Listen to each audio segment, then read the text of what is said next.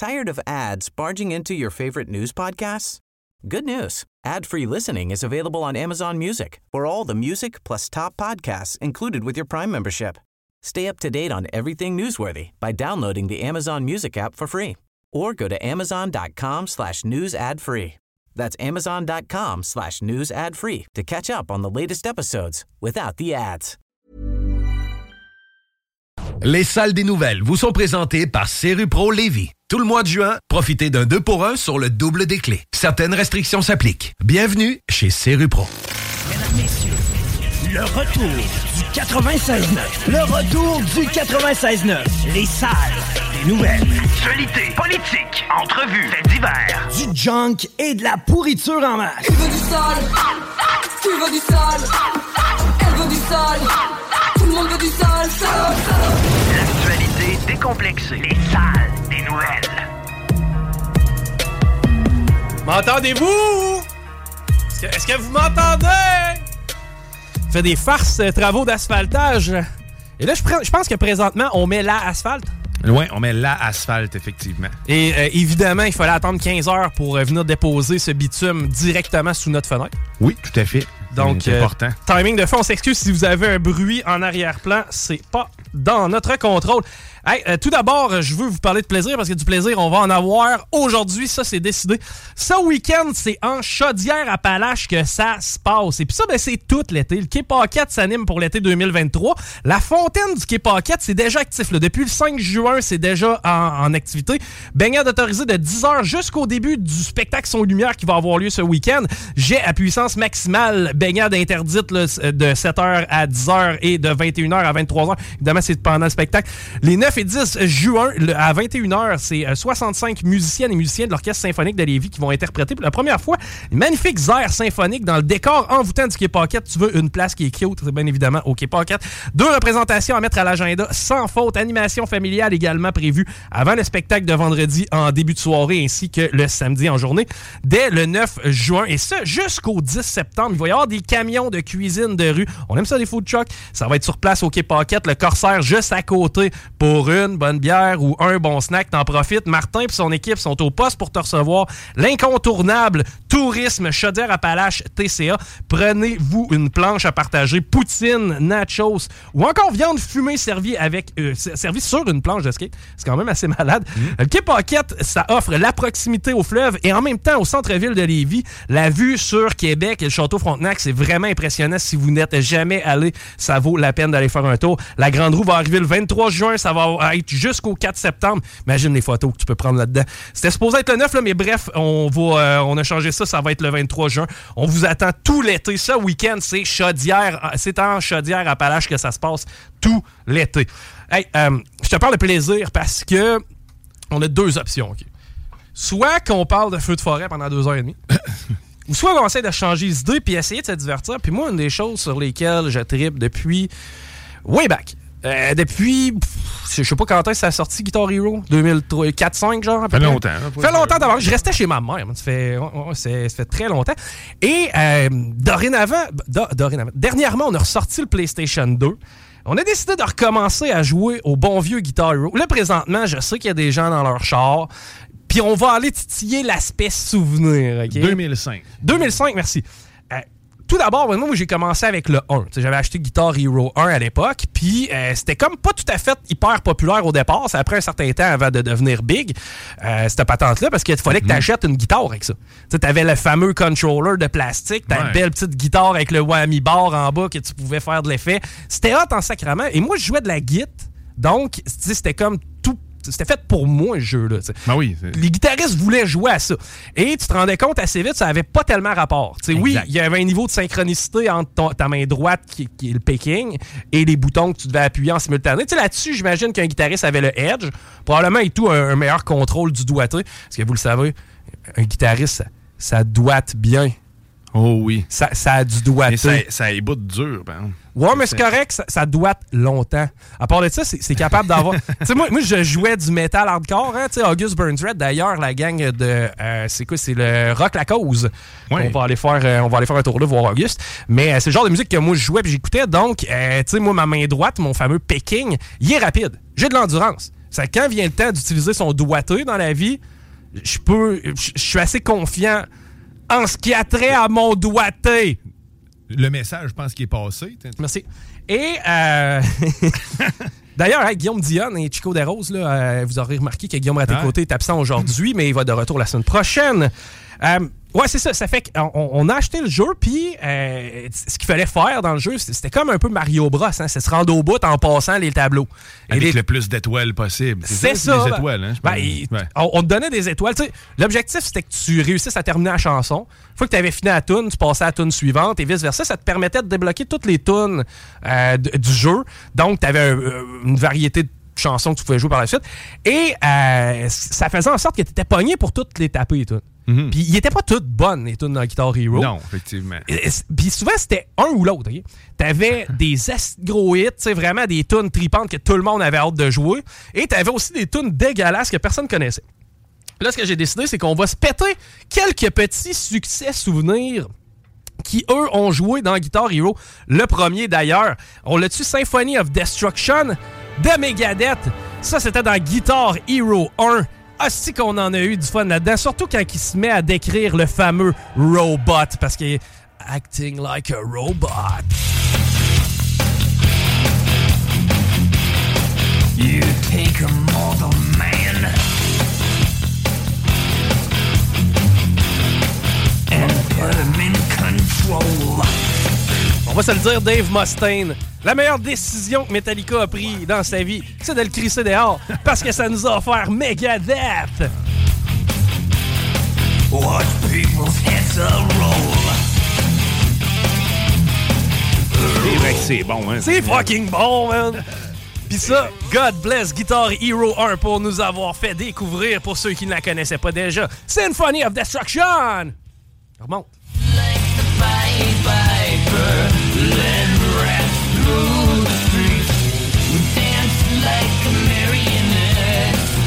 Swing to the Symphony of Destruction! C'est de solo là-dedans? Tu me dis si on les a pas les tracks, hein, parce que j'ai sorti. euh, on a-tu pas mal tout ou. hein? Oh, ben, j'ai- il y a YouTube. Il y a YouTube pour nous dépanner. Dans ce jeu-là, il y avait aussi Texas Flute. ok? Ça, c'est une tune un peu plus jazzy, un peu plus blues. C'est Stevie Ray Vaughan qui faisait ça. Et check l'ambiance qu'il y a là-dedans. Lève le son, là, puis imagine-toi dans une taverne du Texas.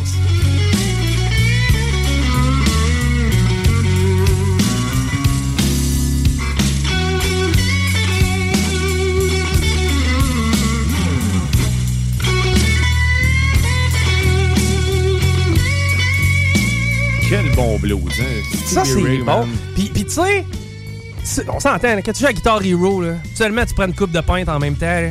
Quand t'étais rendu à ta cinquième, marchais plus tout à fait de douette, t'étais plus en tête, ben t'avais besoin des tunes off-tempo un peu comme celle-là pour justement te surprendre avec des petites passes. Puis ça, je te garantis que dans le salon, quand tu pars Texas Flute, là, tout le monde lève le coude et tout le monde hoche la tête en même temps. Stevie Ray Vaughan, Texas Flute, that's the song. On écoute ça.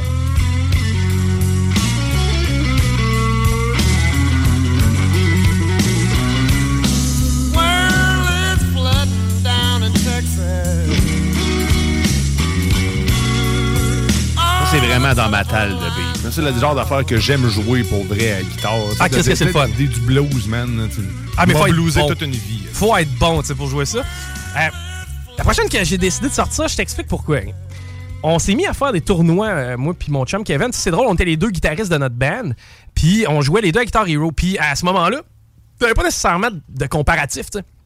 Mis à part arriver avec ta memory card, mettre ça dans le PlayStation de ton chum, faire comme, hey, j'ai fait euh, 178 000 points, moi j'ai fait 185, ah, j'étais un peu meilleur. Tu sais, il n'y avait pas moyen de se comparer tellement à part les compétitions, OK? Et dans les compétitions, nous autres, on en a fait, je sais pas, peut-être 7, 8, mais on, on, s'est ramassé pour, on avait calculé, c'était au-dessus de 3000 pièces de prix. De, participation en tout, tout et partout. Moi, j'ai gagné une PlayStation portable avec des jeux. euh, euh, lui, il avait gagné, Kevin, une guide électrique, un Play 3. On, avait gagné toutes sortes de styles de cossins. Puis un de nos sais, un qui était bon à Guitar Hero dans la ville de Québec, il s'appelait Marc quoi déjà, man? J'ai oublié son nom. Marc quelque chose. Marc Gagnon, je pense qu'il s'appelait. Puis euh, lui, là, il y avait une stratégie, puis on n'avait pas pensé à ça. Nous, on s'était dit, on va essayer de maîtriser toutes les tunes, comme ouais. ça, parce que de la façon dont ça marche un tournoi de Guitar Hero, là, habituellement, de- pareil comme si j'avais un fucking DEP là-dedans. habituellement, tu sais, ce qu'on fait, c'est qu'on euh, on- on- on- le premier guitariste choisit sa tune, on la joue. Maintenant, c'est 1 à 0. La deuxième tune est choisie par l'autre guitariste, puis la troisième est pigée au hasard. Et lui, il nous jouait tout le temps la fucking tune Monkey Ranch des Foo Fighters, OK? Et elle nous gossait, mon gars, parce que premièrement, tu sais, la tune, OK, elle est bien bonne, mais elle est assez répétitive. Puis lui, il l'avait juste parfait, tu comprends, il se plantait juste pas. Lève le son.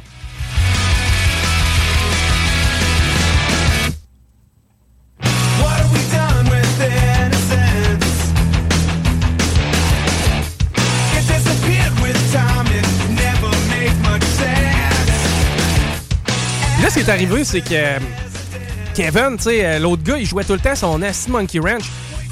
Puis cette journée-là, c'était une journée de tournoi de Guitar Hero. Nos premiers matchs avaient lieu dans l'avant-midi. On avait d'autres dans l'après-midi. Ce soir du souper, on était off, puis la finale était à 20h. Ben, mon gars, on est arrivé chez nous ce soir du souper, moi, Kevin, puis 7-8 de nos chums. Et Kevin a grindé Monkey Ranch, OK? Il a joué 25 fois de suite Monkey Ranch. Il savait exactement où prendre ses multiplicateurs pour pouvoir faire le plus de points possible. Ben, mon homme, quand on est retourné au tournoi, Kevin, il a planté Marc avec sa propre tune Monkey Ranch, man!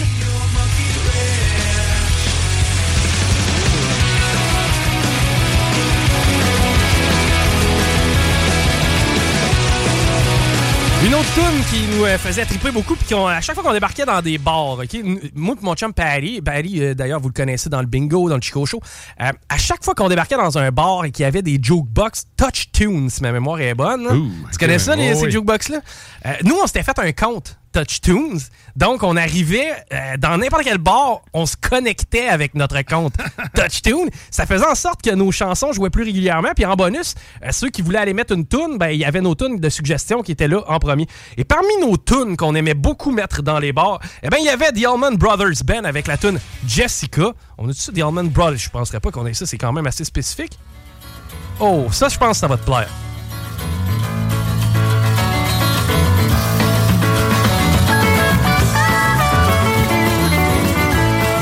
Je me rappelle de cette chanson. Vraiment, elle dure genre 8 minutes. Et en bonus, tu sais, pas grand monde dans l'univers connaît ça. C'est qu'à chaque fois qu'on débarquait dans un bar, on monopolisait le jukebox, puis on se pétait Jessica!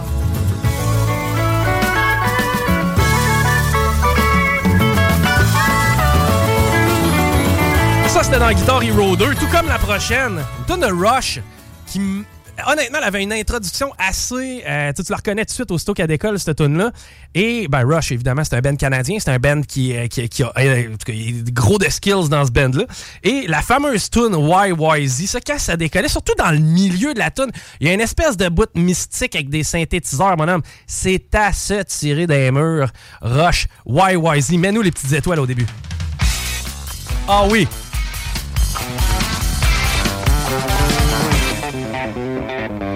C'est une ligne de bass, mon chum. non, non, mais puis, il me semble qu'il se répète un autre solo de bass.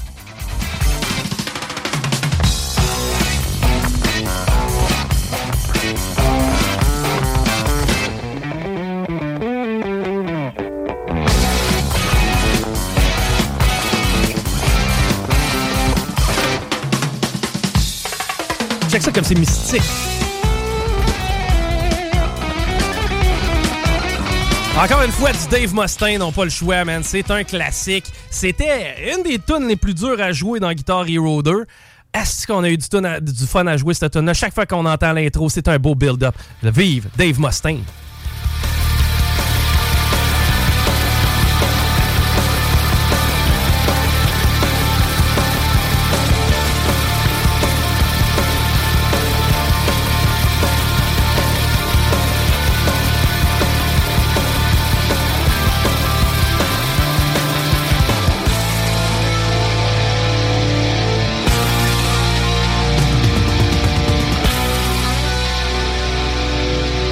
C'est une tune qui bûche. Il y avait aussi des très belles chansons. Notamment dans Guitar Hero 3. Et une qui était pas si évidente que ça, c'était Cliff of Dover d'Eric Johnson. Je pense qu'elle a marqué beaucoup de gens par son espèce de petit swag. T'as juste le goût de danser quand t'entends du euh, fucking Eric Johnson, mais surtout cette tune là tu vas la replacer, j'ai l'impression. Écoute, ben. Ah, ça commence bien, en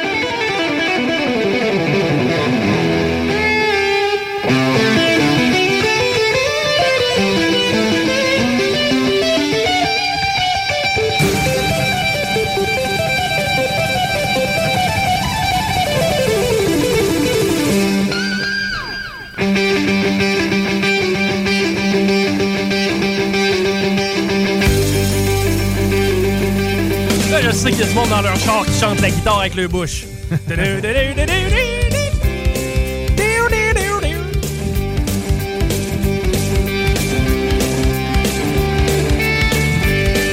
Nos tunes euh, qu'on aimait mettre sur le jukebox quand on rentrait dans des bars, mais encore là, comprends-moi, on rentrait pas dans un bar tel le Shaker où euh, il y a vraiment euh, du beau monde, une belle ambiance. Non. Quand on débarquait dans une taverne de village, on savait quelle chanson mettre, se mettre chaud, puis on savait aussi qu'on allait plaire au monde de la place. Tu sais, quand t'as une empreinte de coude sur le bord parce que le gars est habitué d'être assis à la même place, ce genre de body-là qui tripait sur Mountain avec Mississippi Queen. Ça commence avec du corbel, tu te trompes pas. Mississippi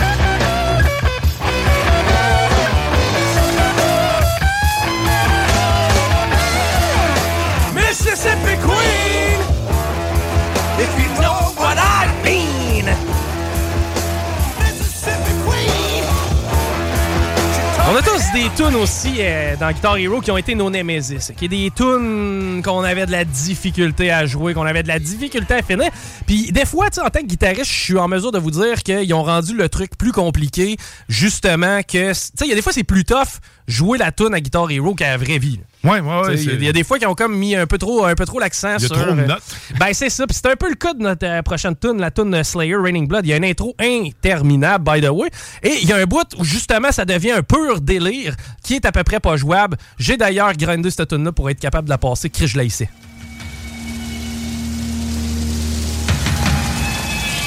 Et oui, cette intro est dans Guitar Hero.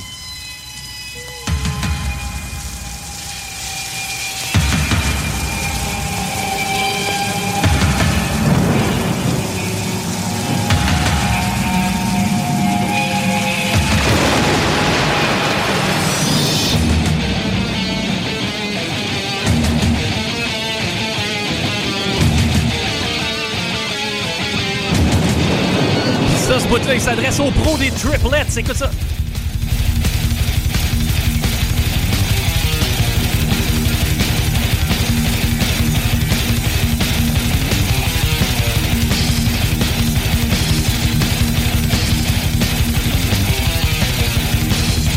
Et le bout injouable, eh ben c'est celui-là.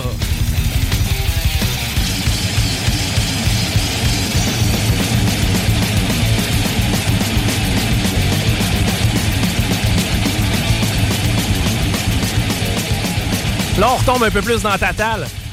Avec un autre classique. Le bon vieux Willie Nelson, man. Ils ont mis une tune dans Guitar Hero et euh, c'était On the Road Again, euh, tune qu'on connaît par cœur et à chaque fois qu'on lève le coude, ça nous accompagne. Merci Willie. on the road again. Just can't wait to get on the road again. Life I love is making music with my friends. And I can't wait to get on the road again. On the road again. Places that I've never been, Oh, oh, désolé. seeing faces that I- Ah, ça, C'est parce que je voulais te laisser chanter. Ah, ok, ben moi, j'ai pas de problème avec ça. L'autre, c'était une, probablement de mes préférées à jouer à vie. Bon, Guitar Hero 2 nous avait offert dans ses tunes spéciales 6 de All That Remains. Guitar Hero 4 nous a offert une petite fleur avec cette tune-là, qui est quand même assez difficile à jouer, mais qui est tripante. Un succès du deuxième album, Double It for, for My Valentine. Scream, Aim, Fire! Hein, t'es t'es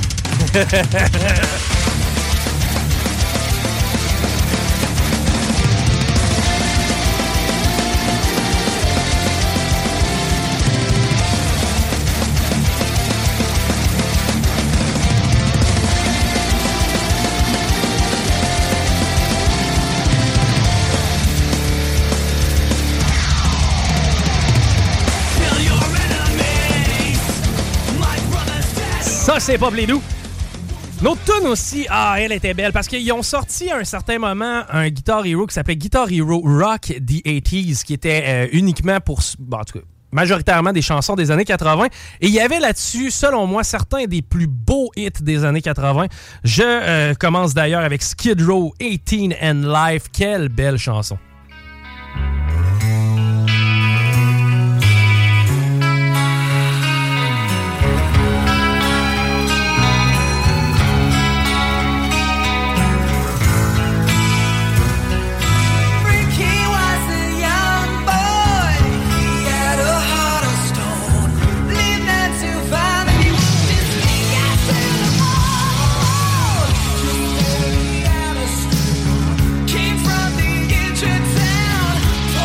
Il y en a qui appelaient ça du air metal. Moi, j'appelais ça du rock pénis.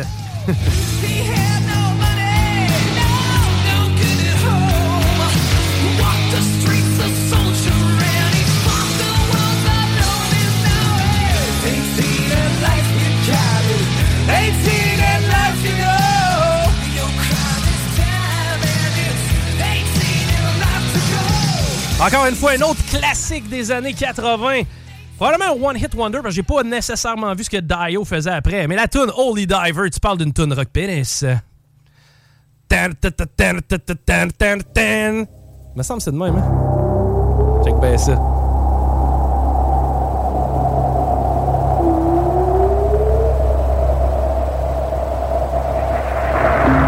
Il y avait swag avant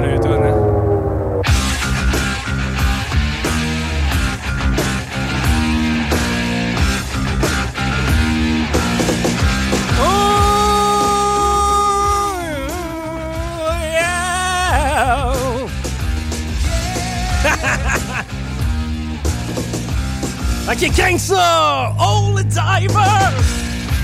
Holy diver, you've been down too long in the midnight sea. Oh, what's becoming of me? Ride the tiger, you can see his stripes, but you know he's clean. Oh, don't you see what I Ok, tout le monde dans le char, you gotta get away!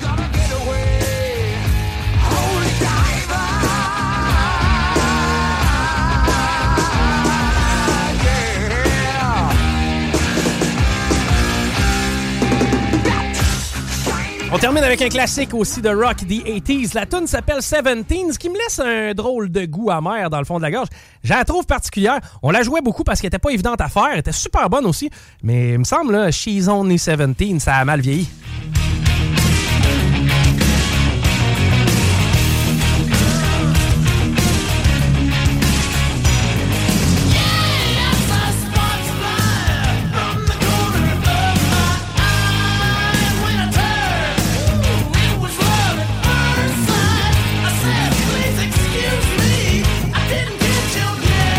On a un gros line-up cet après-midi. On parle à Martin Deschamps de Soie Écolo après le break. On a aussi Michel Tardy un peu plus tard, évidemment, qui va être question euh, des euh, feux de forêt et euh, du climat en général. Même chose pour le chum Ross Lisotte qu'on va avoir en fin de show sur Facebook Live. Et aussi euh, Guillaume Raté-Côté qui va nous rejoindre au téléphone pour nous parler de, du con, en fait, de, de- la patente anti-avortement qui aurait été annulée. Bref, on va jaser de ça avec Guillaume tout à l'heure. Par contre, là, Diane, tu voulais nous dire à tout le monde, là, annonce générale à propos de l'application. Ben oui, parce qu'on sait que vous nous aimez puis que vous aimez nous écouter sur l'application CGMD. Ben si tu veux pas nous perdre, en fait, c'est simple, va mettre à jour ton application dès maintenant. Là, là. Là, là, maintenant. Parce Pas- que toi, tu coupes la Switch, tu, tu- tu- Ben, demain. Demain. Dem- Demain, si t'as pas mis ton application à jour, ben malheureusement, t'entendras plus rien. Fait que si t'entends plus rien, ben elle réflexe d'aller vérifier. Si tu Si nous as pas entendu, ben écoute, euh, ainsi soit-il, mais passe le message à tes amis, mets ton application à jour dès maintenant. Ouais, parce que sans ça, t'auras plus rien parce que nous, on tire la plug un peu plus tard, euh, demain, comme tu disais. Donc, allez euh, tout de suite. C'est super facile. Là, la- Mettons quelqu'un qui a un iPhone, quelqu'un qui a un Android, on s'y prend quand même. On va sur le Play Store pour Android Ouais. et puis on va on- vous tapez CJMD 96.9 et vous faites mettre à jour. Et puis la même chose pour ce qui est d'Apple. Vous allez sur le Play Store, en fait sur le App Store plutôt, et vous allez euh, taper CJMD 969 FM. T'as pas besoin de retélécharger, tu fais juste mettre à jour. On fait simplement appuyer sur le bouton mettre à jour et la magie opère. Basic as F. Hey, euh, on s'arrête. Moins de musique, quoique.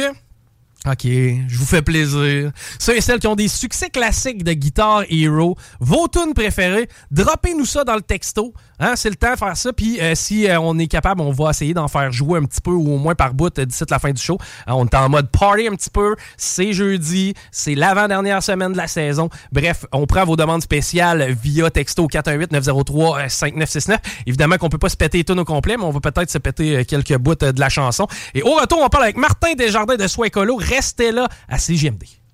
Et Levy Chrysler, on s'occupe de vous. Les podcasts des salles des nouvelles sont disponibles au 969fm.ca.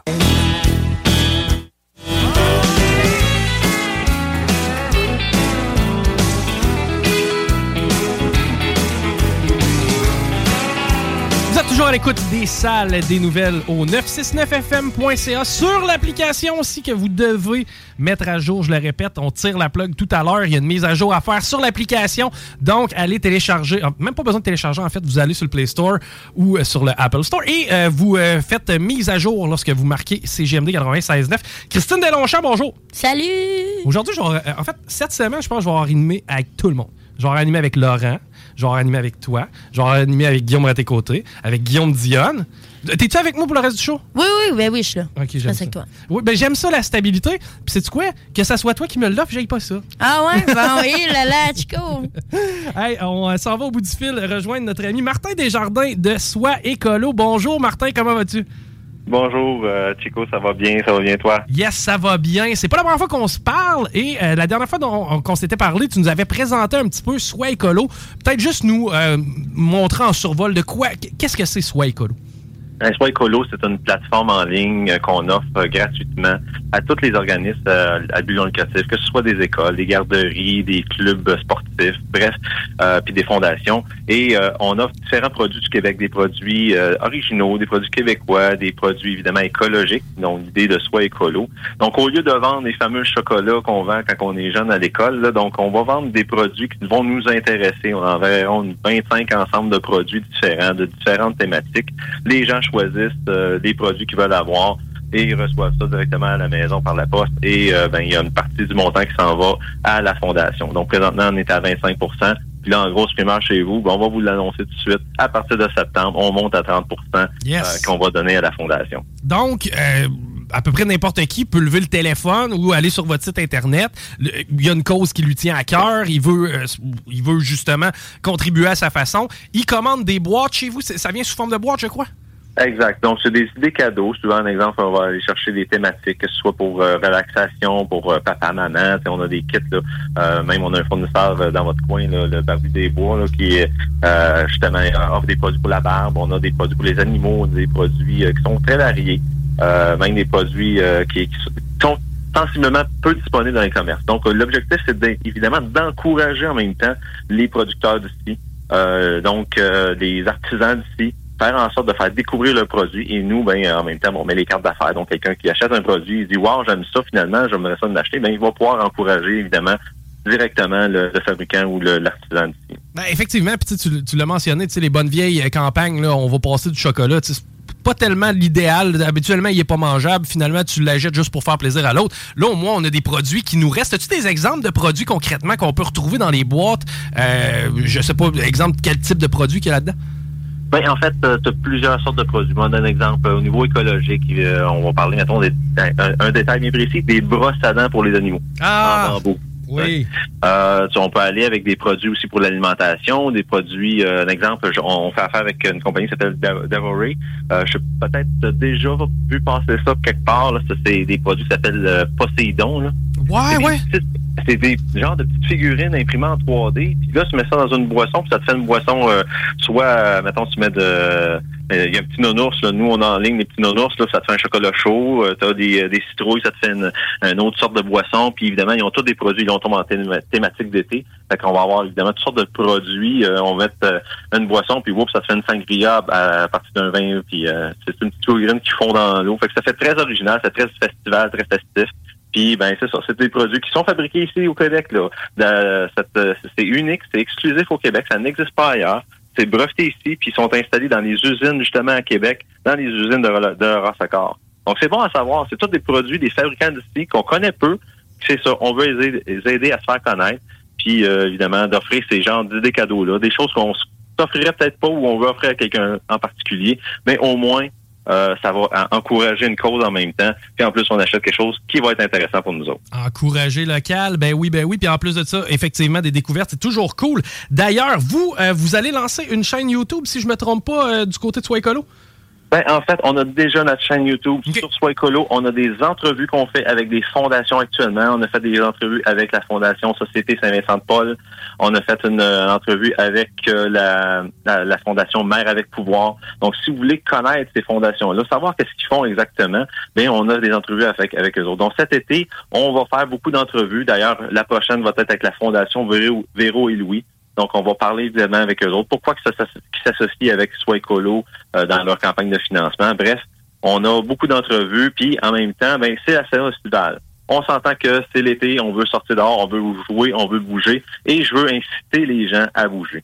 Et moi, je viens du sport amateur, moi, je viens du taekwondo, j'ai 30 ans de taekwondo dans le corps, j'ai été arbitre en taekwondo pendant des années, j'ai voyagé à travers le monde. Euh, j'ai fait toutes sortes de pays, une quarantaine de pays à travers le monde. J'ai beaucoup aimé cette expérience-là, et je veux inviter les jeunes à bouger. Ben oui, peut-être mais c'est formateur aussi, hein, Martin. Tu sais, je me rappelle, je jouais au soccer, je jouais, tu sais, été dans différentes ligues. C'est formateur pour un jeune aussi. En même temps, tu t'entoures de bon monde bien souvent. Tu te fais des amis, des coéquipiers, des leaders là-dedans. C'est des amis qui te restent. Effectivement, la cause est vraiment hot. là. Tout à fait. Puis ce qui est intéressant là-dedans, justement, c'est de faire découvrir. Donc, nous, la chaîne YouTube va se dévoiler en trois volets. Souvent, la problématique des gens, c'est que, un, ben, comment que je commence? Qu'est-ce que je fais? Et il y en a des gens qui vont dire, ben, je, bon, je fais du surpoids, j'ai de la misère à m'entraîner, je manque de motivation, je manque... Fait qu'on- on, on a les... euh, Il y a un volet qui va justement encourager les gens à commencer à s'entraîner, à recommencer à bouger. Parce qu'on commence pas à s'entraîner... euh, à aller dans un gym, commencer à, à lever euh, 50 séries, puis des choses comme ça. Vous allez vous brûler, vous allez vous écœurer, puis il n'y a pas personne qui va vouloir continuer. Parce que c'est c'est pas ça l'objectif. L'objectif, c'est de vous faire bouger, de vous amener à un niveau. Moi, quand je dis aux gens, je m'entraîne deux à trois heures par jour, le monde capote. C'est tout. Voyons donc, t'es fou. Où, tu prends le temps? Ben, où tu prends le temps pour faire ça? Où tu prends le temps pour euh, gérer tes entreprises en plus? Parce que j'ai soit écolo, j'ai une entreprise en informatique, on développe une nouvelle business en marketing. J'en beaucoup de choses. Mais pourquoi? Mais on a des- des habitudes de vie. C'est amener des habitudes de vie. Quand j'ai commencé à me réentraîner, j'ai fait 8 minutes le matin, 8 minutes le soir, puis aujourd'hui, il rendu à peu près à 45 minutes le matin, 45 minutes le soir, puis en entraînement, le jour où je travaille, ben, je pédale, euh, j'ai un vélo électrique en dessous de la table, je reste actif, puis je reste ouvert à l'idée de faire d'autres types de sports. Que ça, c'est important. Puis souvent, tu sais, on entend, ouais, mais j'ai pas le temps, puis t'es t'es bien placé. Faut trouver le temps. faut être capable de s'organiser. Puis bien souvent, euh, si- tu regardes les heures d'écran que tu fais, les heures sur ton cellulaire en général, tu te rends compte qu'il y a du temps, il y en a d'une journée finalement. Il y en a beaucoup. C'est pour ça que on va expliquer ces choses-là au départ. Comment qu'on bien s'entraîner. Puis ça commence par soi, ça commence à la maison, ça prend ça prend une bonne motivation, ça te prend le goût de le faire. Puis c'est c'est souvent là que ça va bloquer. Donc ça c'est la première partie. La deuxième partie, mais un coup qu'on a déjà enclenché le processus de s'entraîner tout ça, maintenant nous on va on va parler avec des spécialistes de la santé. Donc on va avoir des entrevues avec des nutritionnistes, des ostéopathes, des kinésios, des entraîneurs sportifs, des psychologues sportifs. Donc, on va avoir des entrevues en ligne, on va parler avec ces gens-là pour avoir une idée au niveau professionnel. Ben, je m'en vais-tu dans bonne direction? Parce que souvent, les gens vont dire, ben, je suis capable de m'entraîner tout seul. Oui, mais c'est un peu comme en finance, hein? T'es es capable de t'arranger tout seul, mais si tu connais pas les outils financiers correctement, ben, tu, tu risques de te planter puis tu risques de manquer ton, de manquer le bateau sur bien des aspects. Fait que ça aussi, c'est un, un, un autre penchant de mon côté au niveau euh, entrepreneur.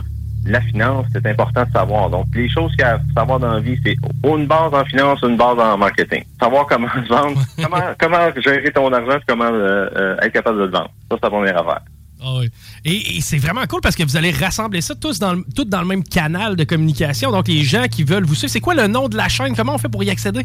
Bon, la chaîne, présentement, elle vient d'ouvrir. Euh, si on va sur YouTube, il faut aller, évidemment, c'est une chaîne qui commence, donc il n'y a pas un nom enregistré exact. Donc, il faut aussi vont aller chercher, c'est arrobas. Là, je prends soin de moi, tout simplement. Donc, euh, si on va sur YouTube, arrobas, là, je prends soin de moi. Vous allez aller sur la chaîne, vous allez pouvoir vous abonner. Et aussitôt qu'on va avoir des vidéos vont commencer à rentrer, parce que là, on est en train de préparer la cédule. On a commencé les enregistrements, il faut faire les montages.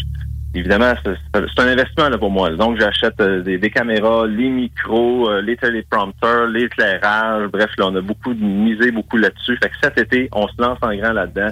Euh, J'ai une belle équipe qui va faire, qui va s'occuper des montages vidéo.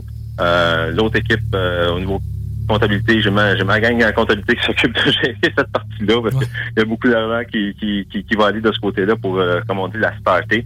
Mais pour moi, c'est un projet important, c'est un projet qui est rassembleur, c'est un projet que- qui fait différent.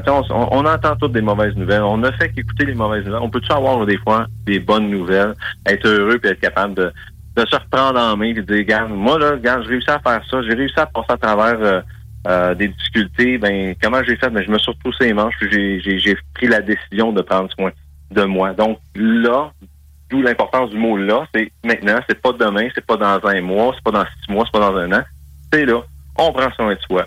Fait que ça, c'est la première, euh, les, deux premiers volets. Puis le dernier volet qui est le fun sur la chaîne YouTube, c'est que là, moi, le bonhomme de 40 quelques années, s'en va aller essayer des nouveaux sports. Et là, tout le monde connaît le hockey, baseball, soccer, mais peu de gens connaissent euh, des entraînements comme euh, des entraînements fonctionnels, euh, des sports de combat, euh, des sports, on, va parler du ping-pong, on va, essayer toutes sortes d'affaires, du water polo. Fait que le monsieur de 40 quelques années va aller essayer ces sports-là, va montrer aux jeunes que un, même un vieux est capable de le faire.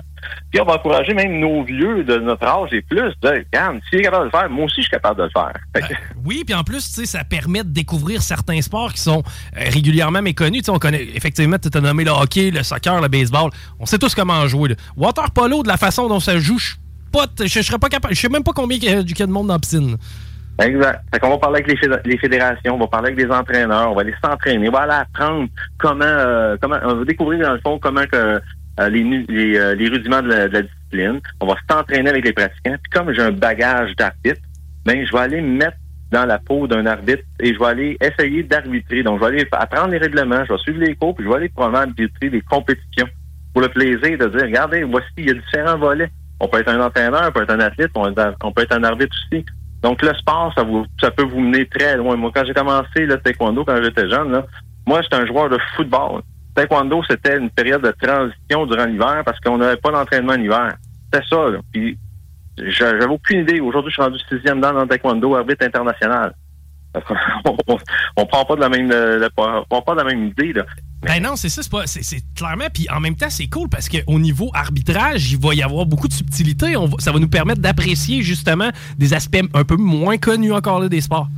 Exact- exactement. Fait que c'est, c'est un peu c'est, un projet personnel qui est venu justement à regarder euh, ce qui se passe autour de nous autres. Puis je me suis dit, Crème, me semble, ça allait bien quand j'étais jeune. On allait faire du sport, on allait jouer dans le parc, on revenait, on était, on dormait bien, on n'était pas, on n'avait pas de stress, on vivait pas, euh, on vivait notre enfance. J'ai l'impression aujourd'hui que les jeunes vivent pas leur enfance, sont, sont programmés, sont envoyés, euh, ou sinon sont laissés devant la télé, devant la, la- la tablette, parce que probablement, ben, ils n'ont pas le temps, parce que la job, puis pour rentrer l'argent, puis il y a beaucoup de dépenses, puis ça aussi, c'est un autre aspect là, qui, est- qui, qui est très, très lourd euh, aujourd'hui pour vivre avec ça. Là. Puis t'as raison, puis aussi à quelque part, je me rappelle, là, tu sais, moi, mon enfance, je l'ai vécu dans les années 90, puis euh, ça me prenait un marteau, euh, une coupe de clous, puis on s'organisait pendant deux semaines. tu sais, c'est- c'est- on avait du fun avec rien. Maintenant, il y a tellement d'offres, les tablettes, les euh, consoles, etc.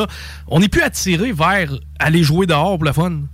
Exact, exact. Puis euh, l'idée dans tout ça, c'est de revenir justement à la base, puis euh, d'encourager évidemment les, fédérations aussi sportives, pas aussi. On a eu euh, eux, eux aussi ont eu la, la, la vie dure avec les pandémies. Là, euh, on, moi, j'ai pas j'ai pas entraîné de taekwondo pendant plusieurs mois parce qu'on n'avait pas le droit. Puis à un moment donné, au début, il fallait faire des entraînements à deux mètres de distance.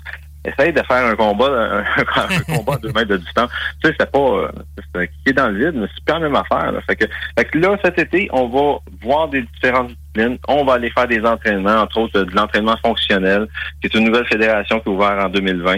Euh, tout le monde, peu de gens comprennent c'est quoi un peu le- l'entraînement fonctionnel, mais CrossFit, si je dis CrossFit, les gens vont, vont dire Ah oui, c'est ça. Mais CrossFit, CrossFit, c'est une marque, c'est un, c'est une compagnie privée. Donc, euh, mais il existe justement un volet sport amateur à ce niveau-là. Parce que CrossFit, si on regarde ça, les gens regardent tout le côté professionnel, ils regardent le côté euh, euh, d'entraînement intensif, puis à un moment donné, ben, ils se disent, ben, c'est pas fait pour moi. Mais, mais ce qui est, totalement faux. Tout le monde est capable de faire ce genre d'entraînement-là. Pas peut-être euh, à même intensité, mais le sport développe des compétences physiques qui sont hyper importantes pour vous aider après ça dans plein d'autres sports.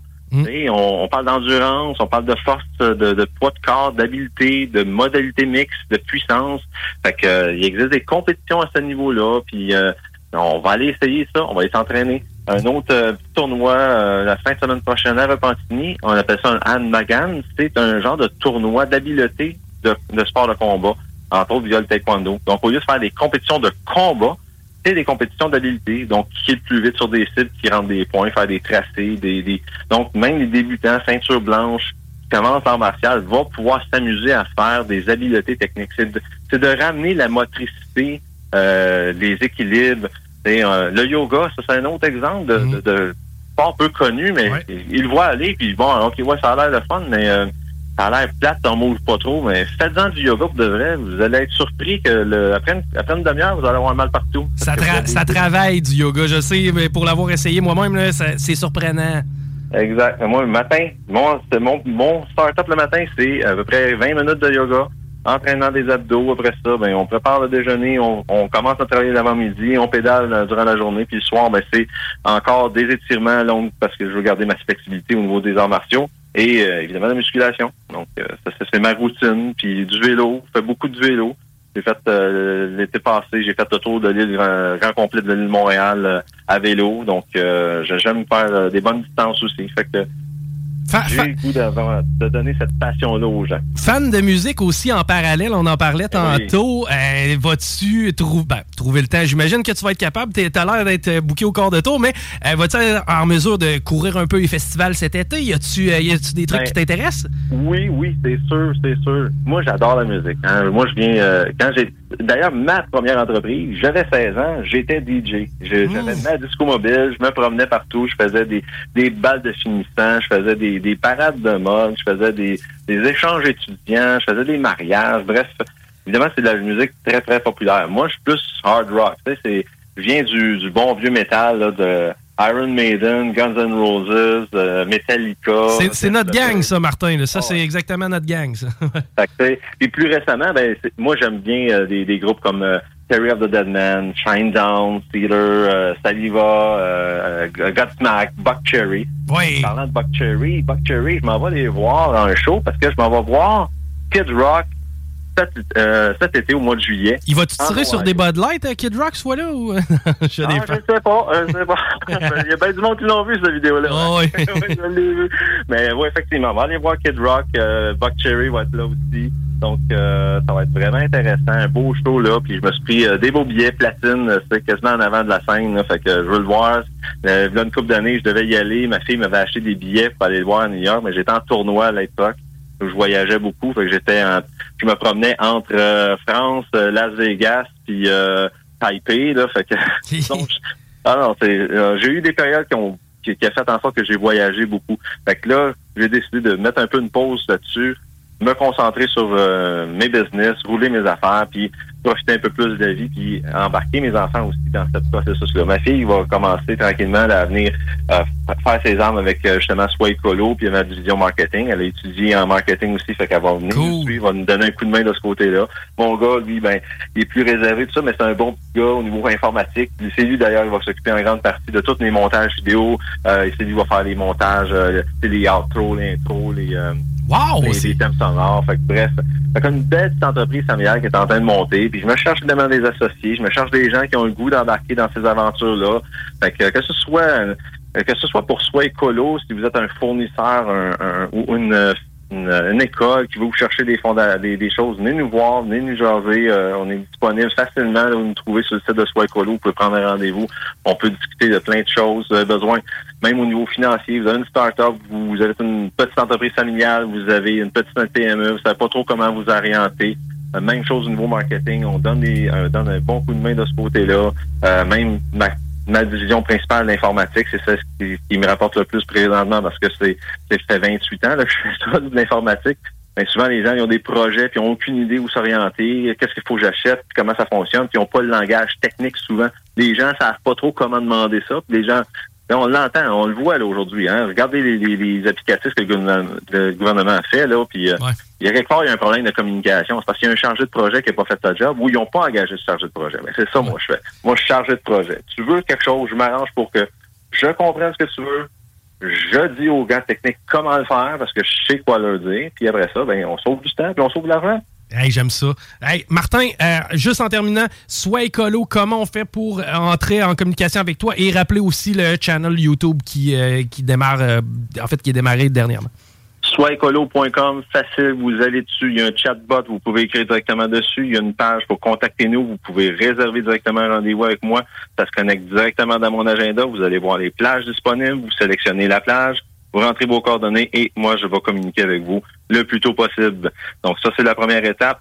Pour ce qui est de la chaîne YouTube, elle commence bientôt. Elle est déjà active. Ben, maintenant, juste à vous abonner, puis vous allez avoir accès aux prochaines chaînes, aux prochaines vidéos qu'on va mettre. Donc, c'est euh, arrobas, là, je prends soin de moi, tout simplement, sur la chaîne YouTube. Martin, on se reparle bientôt. Ça fait plaisir, puis euh, bonne journée à tous. Puis euh, en passant, euh, un bon riff de guitare, hein? Ouais. Sweet Child of Mine, oubliez pas ça. Sweet Child Oh Mine, je suis bien d'accord avec toi. Merci, Martin.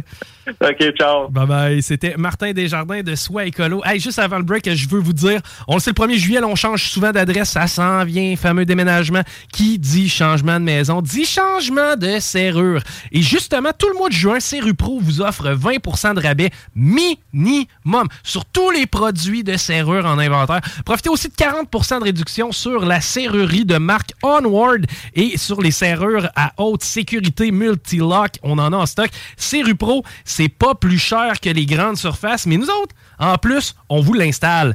Et en plus, Serru Pro vous offre un 2 pour 1 sur les doubles de clés. Ouais, ouais, 2 pour 1 sur les doubles de clés, comprends-tu? Ça, ça veut dire que pour le prix de tes clés, t'as le double. Serru Pro, c'est la plus belle et la plus grande serrurerie au Québec. Elle est tout près de chez nous, ici à Lévis. Vous allez euh, découvrir les nouveaux locaux de Serru Pro. Maintenant, on est déménagé à Place Lévis. Pour bien vous situer, c'est derrière le Maxi, là, à l'angle du euh, boulevard de la Rive-Sud et route du Président Kennedy. Bienvenue chez Serru Pro. On s'arrête au retour. On jase avec Michel Tardy. Restez là. Pas pour les La radio de Lévis 96.9. Talk, rock and Dormière. Loretteville. L'alternative radio.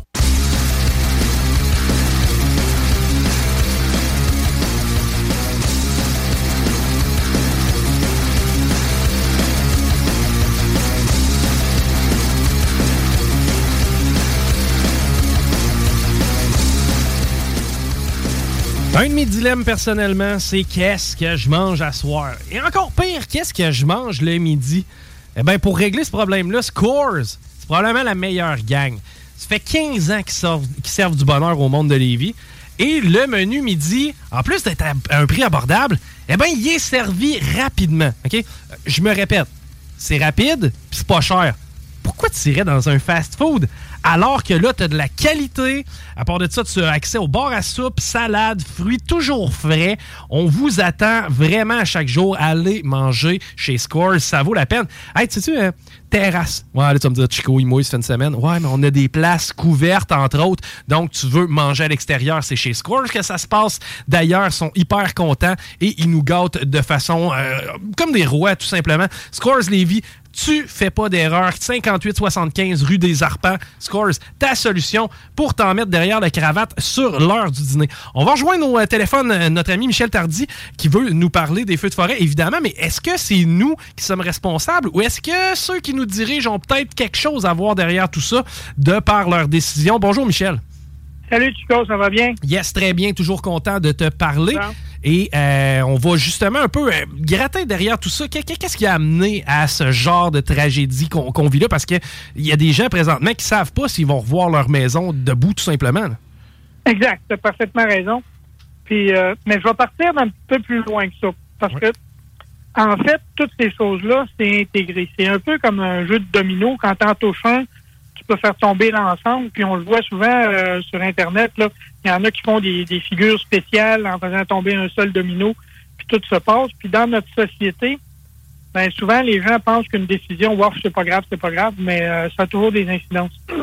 On va partir du fait, bon, la Terre est ronde. Il n'y en a plus beaucoup, là. Il y en a encore quelques-uns qui pensent que la Terre est plate, mais pratiquement ronde. On va s'entendre là-dessus. Ouais, là-dessus, je suis d'accord. Puis ce qui est drôle en plus, c'est qu'on avait notre ami astrophysicien Jean-René Roy de, de calibre international un peu plus tôt cette semaine. Puis la Terre est ronde, mais la galaxie, par contre, elle, est un peu plate. Hein? On s'entend, c'est- c'est c'est- c'est- c'est drôle à dire. La Terre est ronde, la galaxie est un peu plate, mais la Terre ronde, ça là-dessus, il n'y a pas de débat, Michel. Ben, la Terre, quand on dit qu'elle est ronde, elle est quand même un peu une forme ellipsoïdale. Elle est un peu comme un ballon de football, mais moins écrasé qu'un ballon de football. Ouais. Fait ça, pour que le monde comprenne, c'est que si tu essaies de faire rouler un ballon de football à terre, tout le monde a déjà essayé, là, ça va vraiment pas où tu veux. Que la Terre, c'est pour ça. Bon, l'axe de rotation, premièrement, il est pas euh, en plein droit, là, il est incliné, on le sait. C'est ce qui nous donne les saisons et les longueurs de journée différentes. On tourne autour du Soleil. Autour du Soleil, on fait 940 millions de kilomètres par année. Ben ça, c'est 940 millions de possibilités qui gèrent notre environnement de façon différente. Ben oui. Puis, ce, tour-là, à tous les ans, là, tout le monde pense que oh, c'est beau, on roule, puis on est tout le temps dans, dans le même cercle. Euh, Le 21 juin, c'était tout le temps exactement la même place, on aurait tout le temps la même température. On passe à la même place une fois à toutes les 21 000 ans. Oh, OK. Donc, c'est vraiment varié d'une année à l'autre. Exactement. Fait que quand les politiciens disent changement climatique puis tout, là, c'est parce qu'ils oublient des séquences. Là. Je veux dire, euh, on n'est pas dans une salle réfrigérée euh, au métro où ils tiennent la température à 4 puis ça reste à 4 tout le temps. Là. Il y a des millions de paramètres, des centaines de milliers de paramètres qui font toutes varier. Fait que tout varie. Puis ça, d'aller à l'encontre de ça, puis oublier ça en disant au monde, ah ben c'est vous autres, vous changez ci, vous changez ça, euh, c'est faire fi de la réalité. là. Hmm, OK, intéressant. C'est vrai, mais tu- vois-tu, ça, c'est rare qu'on l'entend, ce discours-là. parce que C'est vrai, on n'est pas, la boule n'est pas tout le temps à la même place dans l'univers, c'est que ça se peut que ça varie. Ben, tu comprends comme moi que Chico, quand tu veux manipuler une personne, il faut qu'il donne le moins d'informations possible pour, oui. pour pas qu'elle puisse penser. Ouais, ouais. Fait bon, la Terre, c'est un méga ordinateur. C'est un peu comme nous autres. Tu sais que quand on est debout, là, si on pense ou quoi que ce soit, ben, dans le fond, de notre- dans notre oreille interne, on a de quoi qui nous remet à l'équilibre puis qui nous empêche de tomber. C'est ça qui fait qu'on tient sur un vélo puis tout. Ben, la Terre, c'est exactement la même affaire. À toutes les millisecondes, elle se repositionne. Fait que quand on dit qu'il y a des changements climatiques, c'est parce qu'il y a des choses qui ont changé dans son environnement à elle, que ce soit l'humain ou que ce soit un autre positionnement dans l'espace. Je veux dire, quand tu fais dans une journée 940 millions de kilomètres par année, ça représente 107 320 kilomètres à l'heure. Fait que si moi, là, je me promène puis je fais 107 000 kilomètres, euh, je vais avoir fait plusieurs fois le tour de la Terre, c'est que je vais avoir vu du froid, du chaud, du moyen, de l'humide puis du sec. Fait que la Terre, c'est la même affaire, c'est qu'elle la repositionne tout le temps. Fait que sur la planète qui représente le nous autres, on représente à peu près, on le sait, là, dans l'univers, on est plus petit qu'un grain de sable. Si on rapportait ça genre, dans un appartement d'une personne, un 4,5 ou quoi que ce soit, essaie de le retrouver le, le mini grain de sable, puis tu vas avoir de la misère à le trouver. Ben, effectivement. Bon. Puis sur ce grain de sable-là, par contre, on a des régions qui sont désertiques. On a des régions tropicales humides. On a des territoires glacés, l'Arctique, l'Antarctique. Puis on a des endroits où on peut avoir la vie, puis d'autres endroits où on peut même pas avoir la vie. Fait que croire actuellement que nous, là, ce qu'on appelle les homo sapiens, euh, on est la seule espèce intelligente sur Terre, puis blablabla, blablabla, ben, c'est un manque de connaissance de l'évolution des espèces. Totalement. On dit il y en a beaucoup qui parlent, bon, le chaînon manquant, on descendrait du singe. Mais quand il y en a qui disent tu descends du singe, tu n'as rien qu'à leur dire que le singe, lui, descend de l'arbre. C'est aussi intelligent que de dire que l'homme qui descend de l'ange, donc l'homme descend du- de l'arbre. Ça n'a rien à voir. Il y avait plusieurs lignées. Puis nous autres, on est une des lignées, on appelle ça, bon, les, les branches de l'évolution, là. Ah ouais, puis je, veux dire, tu connais le dossier, Michel, là, pour rappeler aux gens, t'es biologiste. Ben, c'est ça. Puis, il y en a qui essaient de nous faire croire, bon, ben, regarde, c'est plus facile quand tu sais pas quelque chose de laisser. Parce que les scientifiques, ils ne diront jamais que les extraterrestres sont venus sur Terre, mais ils ne diront pas qu'ils sont pas venus. Euh, fait qu'ils vont te laisser croire des affaires qui, plutôt que de dire sur Terre, il y a eu une société qui potentiellement était plus évoluée que celle qu'on a aujourd'hui. Entre toi et moi, là, pourquoi du monde serait parti d'une autre planète, serait venu ici nous voir un petit bout de temps, là, puis il serait reparti, puis il n'y aurait pas laissé de traces, il n'y aurait pas de vaisseau. On verrait rien que des petits dessins, des hiéroglyphes qu'on comprend rien, puis que nous, on imagine que ça veut dire que. Ça, c'est la joke du siècle.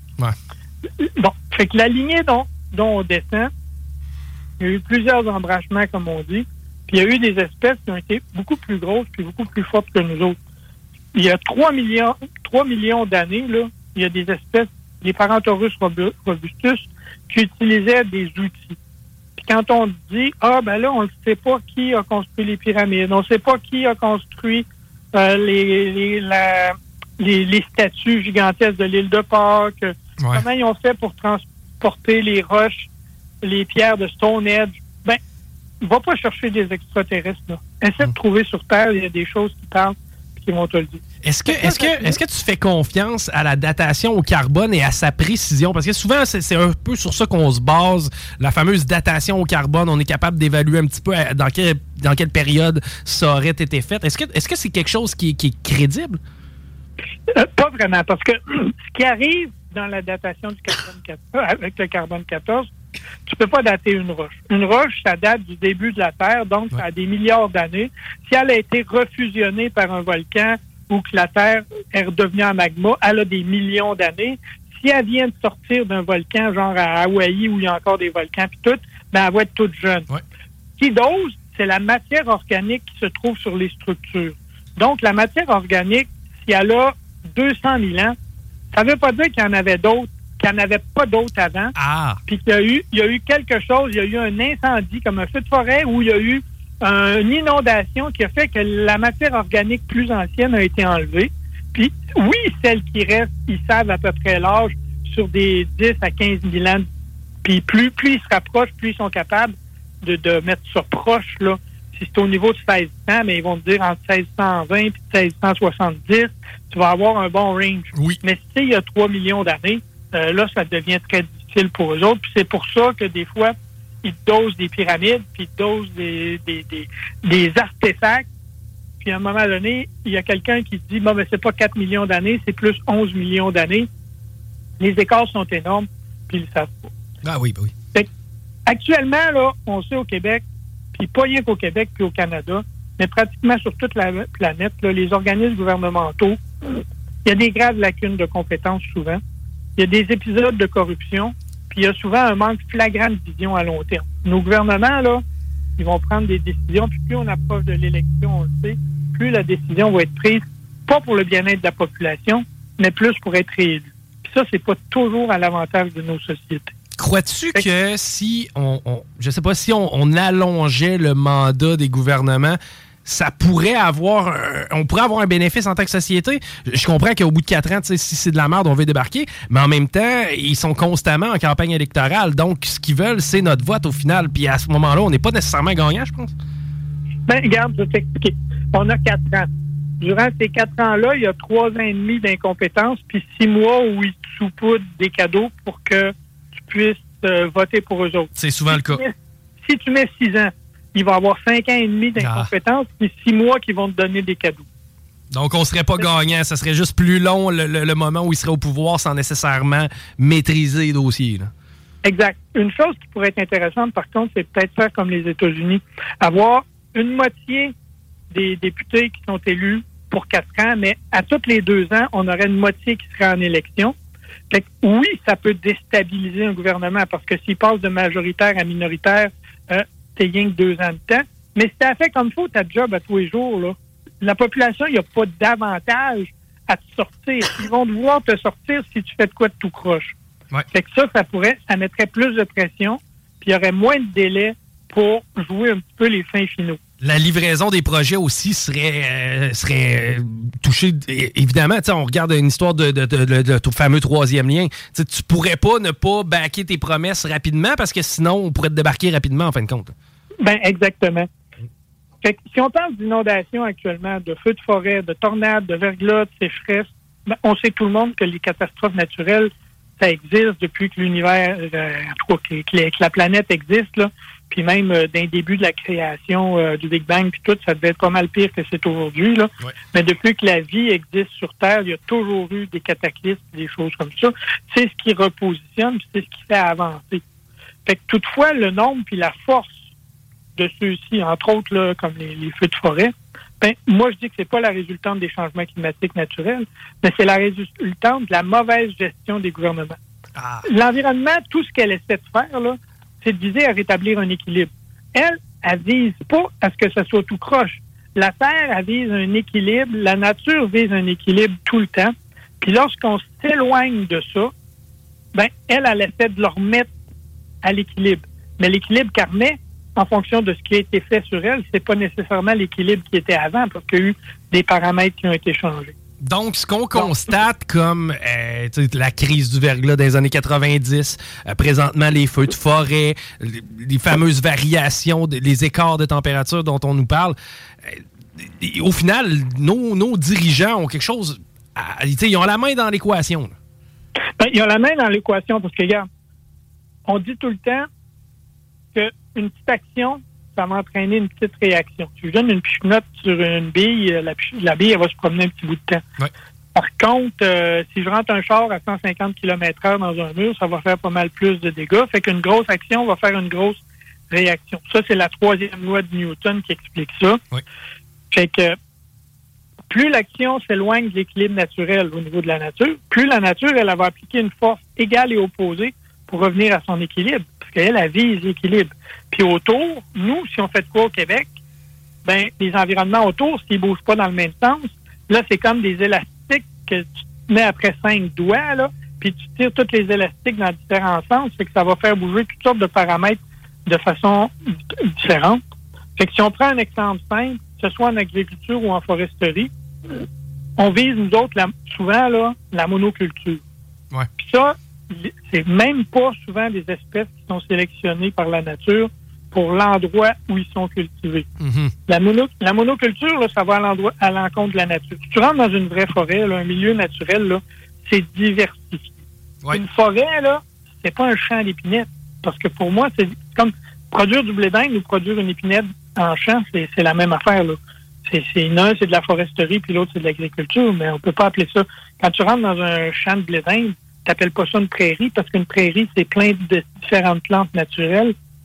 Et, et c'est vrai ce que tu amènes là. Puis d'ailleurs, Ross, euh, qui est notre chroniqueur, euh, d'ailleurs, à qui on va parler un peu plus tard, c'est ce qu'il dit. Là.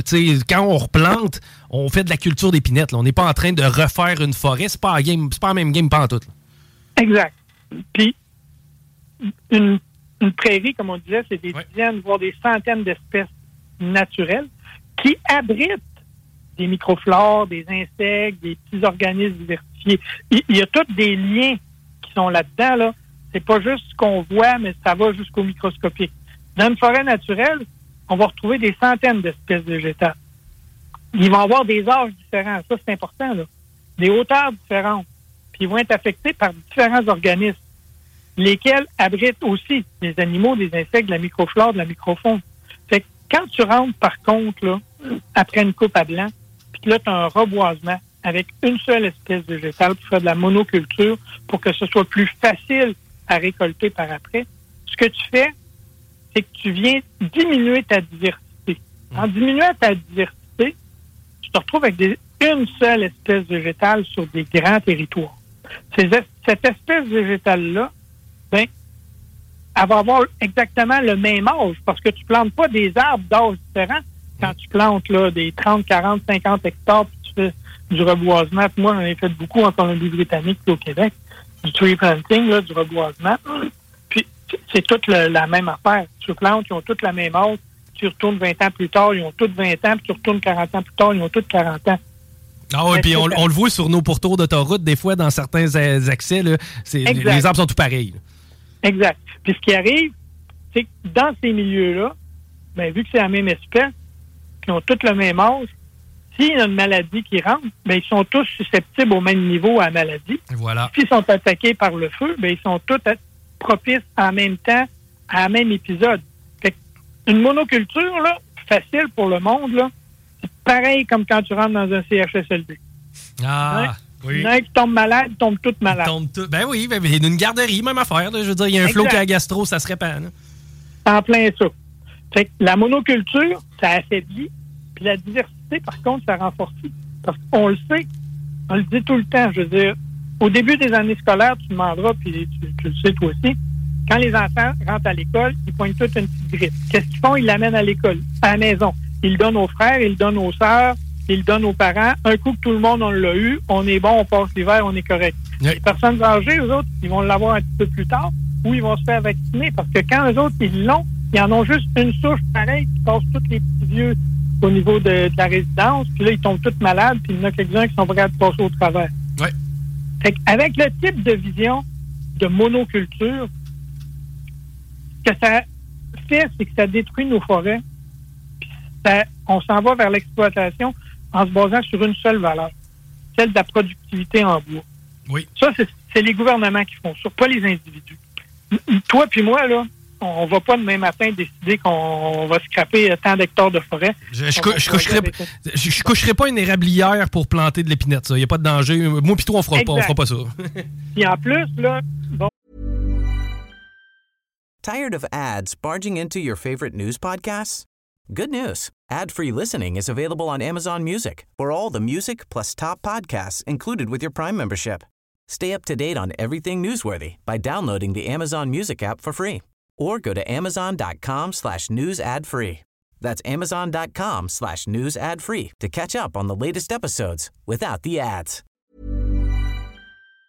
tu parles feuillu versus conifère. Oui.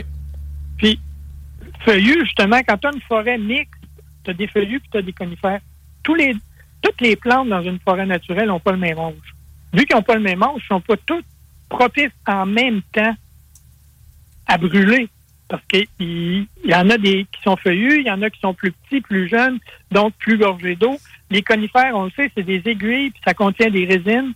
Fait que quand tu as des tapis d'humus, là, de résine au sol, puis ça, c'est ça qui fait aussi beaucoup que les incendies forestiers, c'est dur à arrêter parce qu'ils sont actuellement, là, on est beaucoup d'in- d'incendies de forêt dans la forêt boréale qui, est- qui été coupé pour faire du reboisement, pour utiliser le bois soit pour la pâte et papier ou soit pour faire des deux par quatre. Puis ce bois-là a été replanté uniquement en épinette. C'est sûr que quand un forestier rentre dans le bois, c'est bien plus facile s'il y a une seule espèce pour lui, puis il récolte tout. C'est pareil comme si on demandait à un cultivateur, ben toi, tu vas me faire un beau champ mix, là. Tu vas semer du mil, de l'avoine, puis du blé d'Inde dans le même champ, tu vas les récolter de façon différente selon leur temps de maturité, puis tout. Fait que il- les forestiers sont pas plus intéressés à ça. Tantôt, tu parlais des, des, des bords d'autoroute, puis tout, là. Mais nos bords d'autoroute, ils sont pas revégétés de façon intelligente. Parce que si tu regardes beaucoup sur le bord de l'autoroute, là, sur le bord des fossés, là, premièrement, la définition d'un fossé, c'est de ramasser de l'eau. Puis, ils mettent beaucoup de pain gris. Le pain gris, c'est une espèce qui aime vivre dans des sols sablonneux, des sols secs, qui, a besoin, justement, elle, des incendies pour brûler, pour que sa cocotte éclate, puis qu'elle puisse, la graine puisse sortir puis régénérer. Fait que mettre ça sur le bord d'un fossé, là, on devrait mettre du saule, on devrait mettre des espèces qui sont propices, justement, à l'espace où on fait de la revégétation, puis laisser embarquer dans ça la végétation naturelle. Souvent, on va y aller, puis on se dit, waouh, ça va être beau, on va mettre euh, des petites espèces horticoles, puis tout. Mais tu regardes, puis ça, les, les villes le font, là, comme Lévis. Si tu prends la 173 entre euh, Lévis puis Saint-Henri, ben, ils ont mis des belles plantes partout. Donc, on, on vise l'esthétisme au lieu On du vise pratique. Sauf que, qu'est-ce que ça demande? Ça demande beaucoup d'entretien parce que souvent, les plantes sont pas nécessairement à leur limite nord de végétation, mais presque. Fait qu'ils sont belles, mais ils gèlent.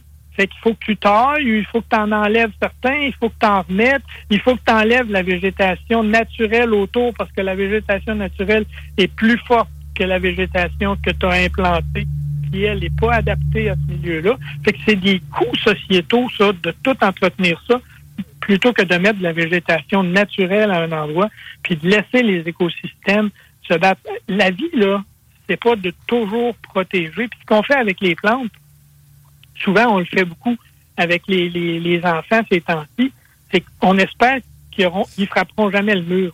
Mais quand tu attends qu'une personne frappe le mur à 40 ans, là, ben, ça fait mal parce qu'elle n'a pas d'outils pour se défendre.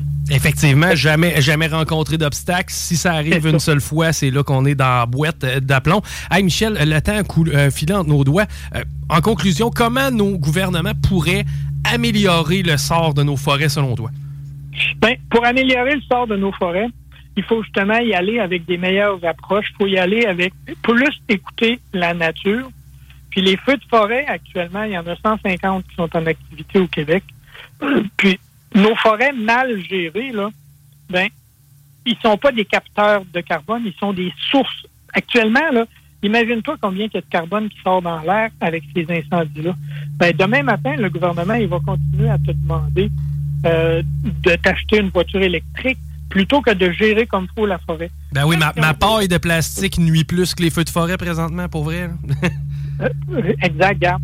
Actuellement, là, il y a des études qui le démontrent que si on gérait bien la forêt au Canada plutôt que la gérer comme on l'a fait, ben on pourrait, ça équivaudrait au retrait de 3 200 000 véhicules routiers par année jusqu'en 2032.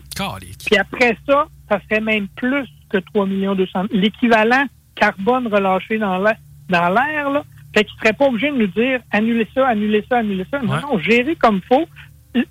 L'effet que nous, on a va être capté par les arbres.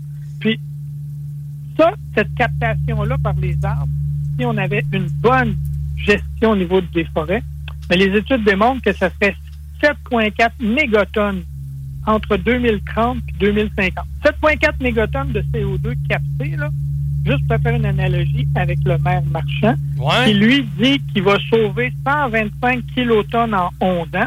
Ben 125 kilotonnes, c'est 0,125 mégatonnes. Donc, entre le tramway puis d'aménager les forêts correctement, on a un gain de 5920 fois en gérant nos forêts comme il faut plutôt qu'en faisant le tramway. Mais culpabilisons le pauvre peuple encore une fois. Ben oui, ben oui, c'est ça. Fait que c'est toutes des, choses comme ça qui font qu'actuellement, nos forêts, si on les gère comme ça, c'est pas le, citoyen en tant que tel qui est à côté de la coche. C'est le gouvernement, c'est les élus qui prennent des mauvaises décisions. Puis pourquoi actuellement il y a autant de feux? Parce que cette forme de gestion-là a commencé dans les années 50 avec les reboisements en monoculture, les, les, juste les espèces, juste pour récolter plus facilement. Parce qu'avant ça, là, les bûcherons, ils rentraient dans le bois, c'était des boisés euh, mélangés partout, mais c'était des bûcherons de boue. Fait que C'était facile, eux autres, ils se tassaient, ils prenaient l'arbre 1, l'arbre 5, l'arbre 9, l'arbre 14, puis ils les faisaient tomber entre les arbres, ils récoltaient, puis avec les chevaux, ils partaient avec les traîneaux, ils mettaient ça sur une rivière. Fait qu'ils pouvaient en laisser au travers. Aujourd'hui, la machinerie est tellement grosse qu'ils veulent avoir tout l'espace, traiter ça comme si c'était des champs, puis récolter tout d'un coup. Ouais. Mais ça, ça a des coûts sociaux qui sont énormes, là. Ben oui. Je veux dire, actuellement, les forêts, une forêt, là, pour atteindre sa maturité, à peu près, c'est 50, 60, 70 ans. Ben, ça fait ça depuis les années 50. Pourquoi nos forêts brûlent? Parce que là, ils sont en monoculture. Ils sont à l'âge optimal. Ils ont des tapis de, de, de- d'aiguilles qui sont en dessous, qui sont pleines d'essence, puis de, de résine et tout. Fait que ça, ça brûle, ça peut dormir longtemps. C'est pour ça, quand ils disent dans la région de Sept-Îles actuellement, bon là, les feux sont sous contrôle, mais on peut pas dire que ça va aller bien, parce que dépendant si cet été, il y a des grosses chaleurs qui reviennent, puis que là, il reste des nids de feu qui sont en dessous, un peu comme du charbon, ben ça, ça peut repartir n'importe quand, là. Ben oui, ben oui, ben oui. Ben en fait, c'est pas compliqué. Chris, 1 plus 1, ça donne 2. Puis là, l'équation, on est en train de la faire ensemble. Hey, Michel, merci beaucoup d'avoir pris du temps pour euh, un peu nous expliquer tout ce concept-là. Euh, D'ailleurs, on, on- là, c'était la dernière de la, de la saison, mais c'est sûr que durant l'été, on, on lève le téléphone puis on s'en reparle. Yes, merci. Merci beaucoup, Michel. Bye bye. C'était Michel Tardy. Hey, euh, Christine, euh, bon, je veux euh, offrir quatre laissés-passer pour le festival Beauce Rock, OK?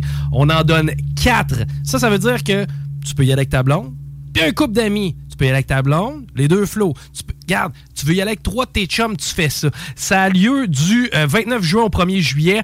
Tu vas euh, pouvoir assister à plusieurs shows. C'est trois jours. Il y a du, il y a de l'espace de camping. C'est Extérieur, Deraps, Hells Bells, Sweet Revenge, Pimp, Biscuit, hommage à Limp Biscuit. L'ouverture des portes se fait le 29 juin 17h. Après, du rock sans arrêt. En après-midi, en soirée, ça se passe à Saint-Odilon de Cranbourg. Pour le camping et euh, rock c'est certain que tu vas triper. Pour gagner tes billets, qu'est-ce qu'on fait là, là? Je veux savoir qu'est-ce que les gens doivent nous texter au 418-903-5969. Rock? Rock. Tu nous textes rock. Parmi tous ceux et celles qui vont nous avoir texté rock, là, eh bien, on va faire tirer 4 tickets pour rentrer à Beauce Rock. Je le rappelle, c'est du 29 juin au 1er juillet. Il y a de la place pour camper. Le festival de rock cet été, c'est Beauce Rock. Et si jamais tu veux t'en acheter, ben, c'est au point de vente.com. Mais nous autres, généreux comme on est, on t'offre 4 tickets. Les prochains qui nous textent le mot rock, eh ben, vous êtes dans le panier. On fait ça. Restez là, au retour, on parle avec Tiggy. Talk, rock, hip-hop. CJMD 96.9.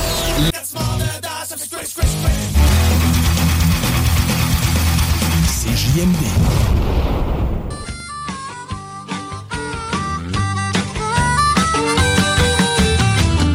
Ben oui, du rock, du rock, je le répète, Boss Rock, c'est présentement le temps de nous texter le mot rock. Tu nous textes le mot rock au 418-903-5969. Ton nom est dans le chapeau et tu risques de te ramasser 4 passes pour pouvoir aller triper dans Boss.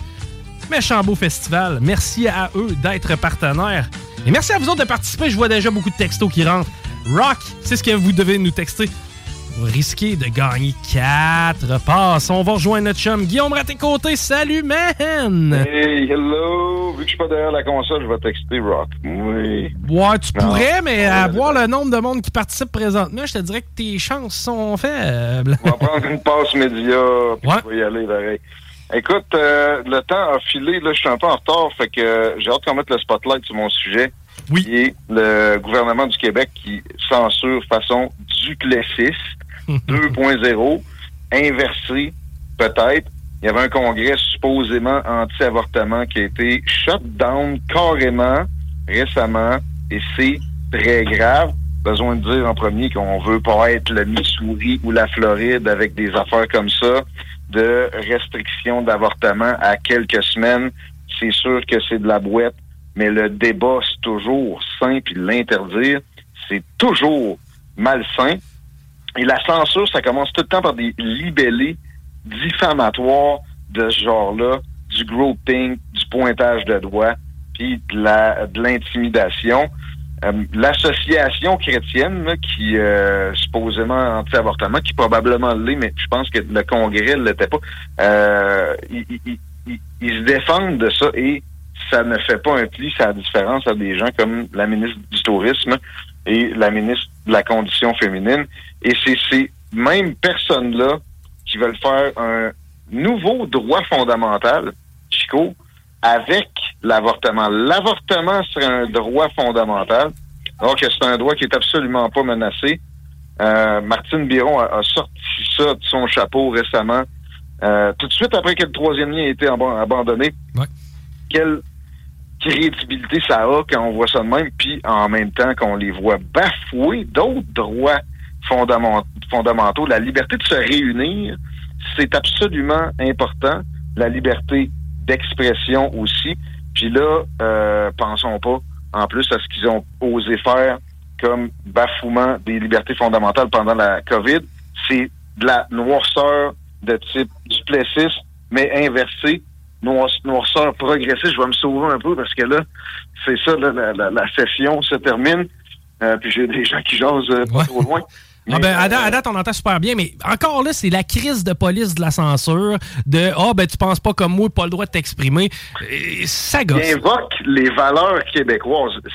Absolument rien de différent avec des procédures, des processus qu'il y a eu. Je suis désolé de faire ce parallèle-là, mais là, il est pas grossier. En URSS, en Espagne sous Franco, ou peu importe, c'est nos valeurs chrétiennes. Quand je dis inversé, là, c'est anti-chrétien. Moi, je, je pense que j'aime peut-être mieux être un peu anti-chrétien que le contraire, mais il y a, y a pas moyen de, d'édicter ces valeurs-là pour eux en les invoquant en même temps. C'est pathétique. Euh, je dirais que dans le registre des, euh, censeurs sont même pas capables d'être compétents, ça, ça, ça fait pitié. Ils, ils éduquent pas. Ils, ils se font demander c'est quoi vos, vos valeurs québécoises, puis sont pas capables de le dire parce qu'il faudrait qu'ils mettent, euh, mettons, le spotlight sur ben, on, on aime l'avortement. Personne n'aime ça, ça, ça fonctionne pas leur façon de procéder. Et euh, ils sont tout empêtrés là-dedans. Ça fait pitié, mais d'autant plus qu'à l'Assemblée nationale entière, personne n'a été capable de se bouger de derrière pour dire voyons, on peut pas se garrocher sur une pente aussi savonneuse, sauf très récemment, un petit peu en retard, Paul Saint-Pierre Plamondon, qui a même rabroué son meilleur député, j'ai nommé Pascal Bérubé. Et euh, ça, a été ça a été une réjouissance pour moi d'observer ça, excuse-moi, pas de problème. Euh, et, je pense que ça, va l'aider à aller conquérir des gens de la région de Québec qui est déjà en train euh, d'aller chercher avec les réactions post-cancellation du troisième lien. Tu sais, Pascal Bérubé disait, ben ouais, mais puis on va juste à, à faire ça dans une, un centre privé. Mais voyons donc. Ben voyons donc. p- premièrement, qu'est-ce qu'on fait dans un congrès, le gouvernement? Effectivement. Ce spot-là, ce spot-là, donner ça à n'importe quel promoteur, puis il vous gérer ça mieux que vous autres. OK? Ouais, mais on donne de la gestion privée. Ben, pourquoi t'es là? Pourquoi t'es là? Faire de l'argent, c'est pas ton rôle comme gouvernement. En haut de là, euh, ben, j'ai vraiment de la misère à me trouver un spot. Ouais, t'as l'air. Mais, mais encore là, tu sais, ju- juste préciser, ça n'a rien à voir avec est-ce que tu es pour ou contre l'avortement. Maintenant, il faut aborder le sujet pour l'encadrer en général, juste en discuter. Tu sais, euh, évidemment qu'une femme qui se fait violer, personne veut qu'elle mette, te- qu'elle mette terme. C'est pas ça le but. Là. Mais il n'y a personne qui se gonne avec ce débat-là Ben au Québec. C'est pas vrai, là. La- la- les seuls débats qu'il y a, c'est dans le- le- les, les- les- questions très... le- le- le- les moments tardifs, là. Ben oui. OK? Puis très tardifs. Puis encore là... Ou, ou à répétition, Guillaume, aussi, tu sais, il y a des gens qui ne se protègent pas de façon consciente, qui se disent de toute façon, j'ai une porte de sortie qui est l'avortement. C'est des choses qui existent. C'est plate, là, mais ça existe pareil. Ça, il y a peut-être moyen d'en parler, mettons. Mais euh, que- que- qu'il y ait des gens là, qui euh, veulent pas ça, même au, au, au pire cas, là, que, que, que ça doit être... euh, ben, du monde s'entend là-dessus. Mais on on n'a pas le droit de les censurer. Si on tombe là-dedans, qui va décider où ça s'arrête? Comment on va on va réussir à arrêter ça? Que ça que ça que ça enfle pas et que ça devienne de, de quoi d'anti-démocratique? Tu sais, Là, si vous voulez absolument opérer un centre des congrès, vous allez le faire dans l'inclusion et, et justement les valeurs québécoises qui sont des valeurs démocratiques. L'avortement est pas une valeur en soi. Euh, c'est bon, la tolérance, on pourrait dire. Mais si vous voulez tolérer ça, oui, parfait. Mais tolérer aussi ceux. La tolérance n'inclut pas l'intolérance. Il me semble que c'est assez évident à voir. Puis il y a un seul doute dans toutes les 125 députés qui est capable de concevoir la patente comme ça. C'est extrêmement apeurant sur notre euh, époque. Et euh, c'est, l'exclusion au nom de l'inclusion à, à, à, à maintes reprises. Et il n'y a pas plus antidémocratique que ça. En même temps, euh, ils font des shows d'exhibitionnistes qui sortent la vieille poche devant des enfants au, au, euh, musée et ils financent. Tellement révoltant que ça fait mal. Je parle du musée de la civilisation. Effectivement, il y a des gens qui euh, ont amené des enfants voir ça. C'est peut-être leur choix, mais là, ça, c'est- financé par des, fonds publics. L'autre côté, les, trop religieux, ils payaient. Ils payaient, eux autres. Puis là, ça va coûter de l'argent aux contribuables parce qu'ils vont poursuivre. Puis avec raison, eux autres, ils avaient mis des dépôts, ils avaient réservé des chambres d'hôtel. C'est un- c'est une catastrophe financière pour eux autres. Puis je les aime pas, mais je veux un état de droit. Semble que c'est pas c'est pas trop demandé. La CAQ est complètement empêtrée dans des remises en question de ces principes fondamentaux-là en, en invoquant des nouveaux. Comment on peut y croire? Mettons qu'ils ils- ils établissent que l'avortement est un principe fondamental au Québec, comme Martine Ouellet voulait le montrer. Comment on peut croire qu'ils vont euh, qu'ils vont le, le faire respecter? C'est c'est absolument euh, impossible à, à, Mais à quel point et tout, François pense qu'on est l'Alabama aussi? Il y, a- il y a de ça, c'est pas notre débat à nous autres. Les droits, l'accès à l'avortement, c'est pas une situation qui est notre réalité au Québec. réflexion, puis se compter des peurs comme une petite fillette d'une cour d'école, c'est rien d'autre que ça. Mais déflexion, je rappelle, Martine Biron est arrivée avec ça. Je l'appelle souvent Martine Ouellet. Je vais t'appeler Martine Ouellet.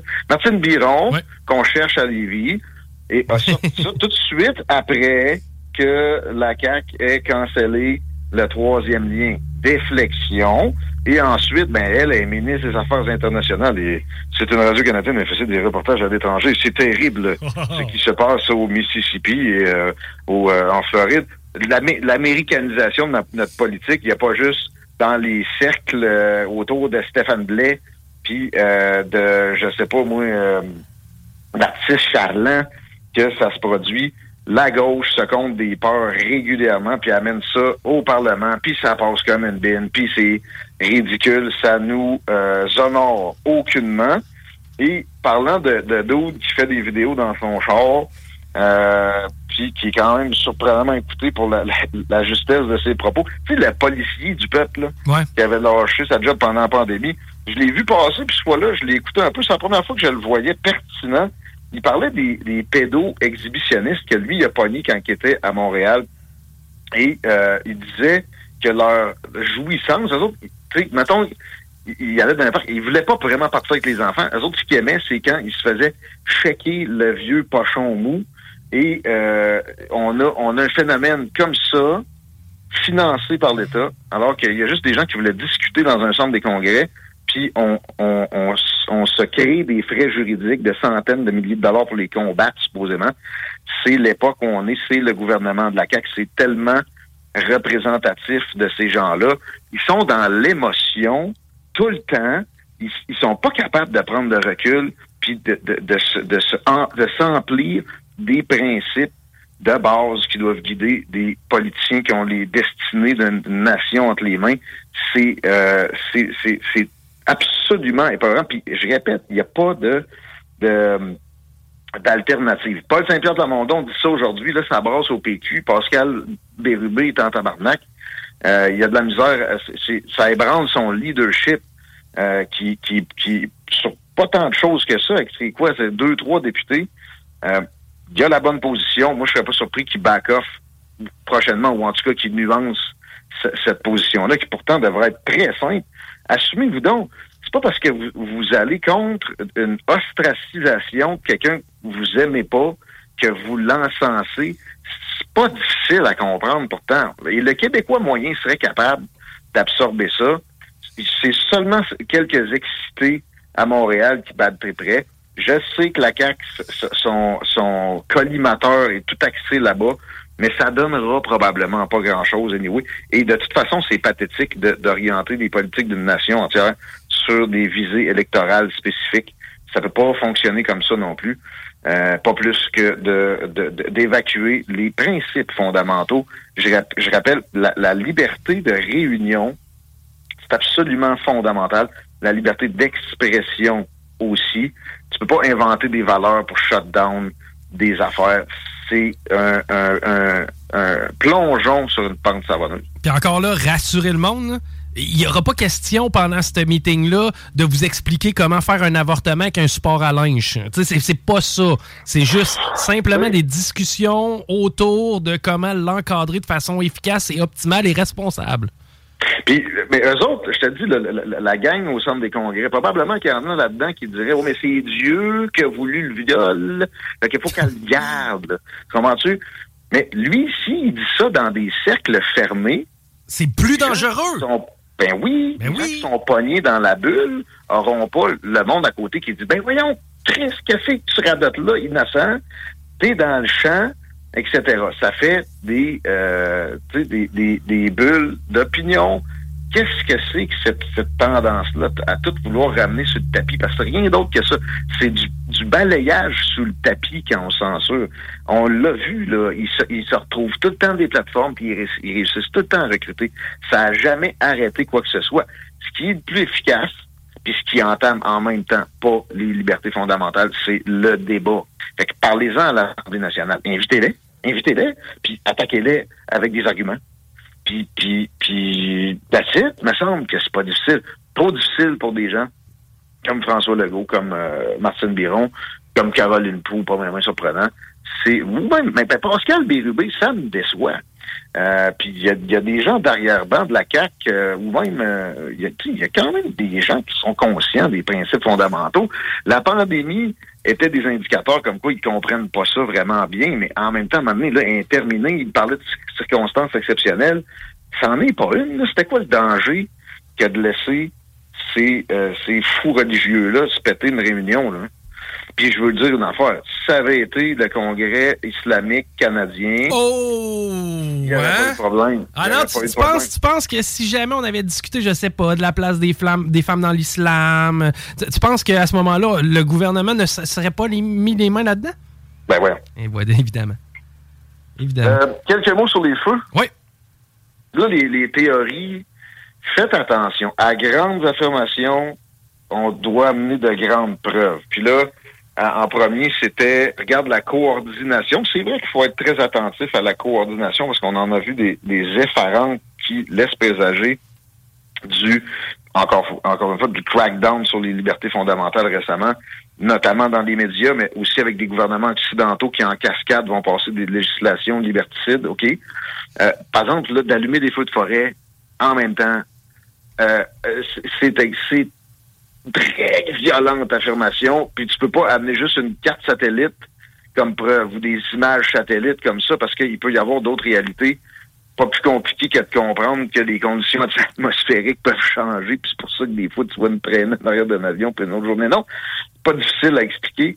Euh, puis là, la, la- la dernière en liste dans les théories de ce genre-là qui fonctionne pas, c'est garder la carte des euh, gisements de terres rares puis de, de, de minéraux pour construire des véhicules électriques, puis regarder, c'est à peu près là qu'il y a des feux. Premièrement, ces cartes-là sont pas à échelle. C'est c'est ça. Tu peux pas euh, vraiment pinpoint les affaires. En plus, aussi, tu sais, j'ai regardé des cartes où ça montrait les gisements. Mais ça, c'est- c'est- c'est- c'est- ça date de quand? Tu sais, Il y a plein de questions à poser sur les cartes en question.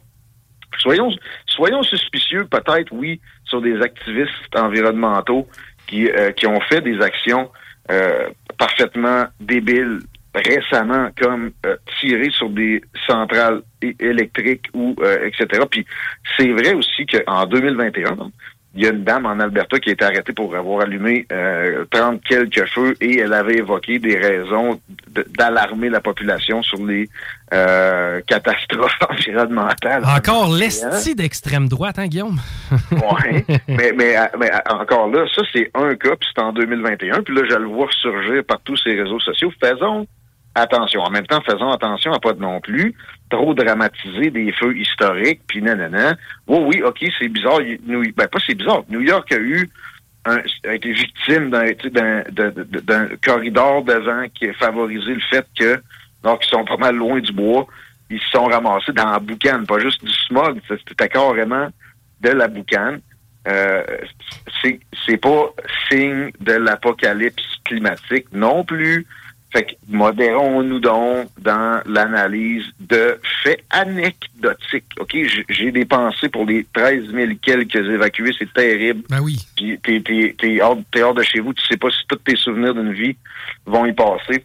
Toutes tes économies, ce, ce- que tu as bâti, c'est terrible pour les gens sur le terrain. là. Mais ça, bon, euh, généralement, ils vont être compensés, euh, ben, en fait, euh, tu sais, dans 99% des cas. Ouais, mais reste que personne n'a le goût de se faire dire ici, ta cabane, ça se peut que tu la revoies jamais. là. Ben, man, le chiard que ça va être dans la prochaine année pour toi, puis etc. Puis il y a eu, euh, il y a eu aussi des gens qui ont eu, tu sais, qui ont, que ça a été dangereux pour la santé, là, des pompiers, puis aussi des, des, des gens. euh, il faut penser à eux autres. C'est terrible. Puis euh, c'est, c'est pas quelque chose qu'on voit souvent, mais ça veut pas dire que c'est des, euh, c'est des feux qui euh, proviennent des émissions du pick-up du motherfucker moyen. Non.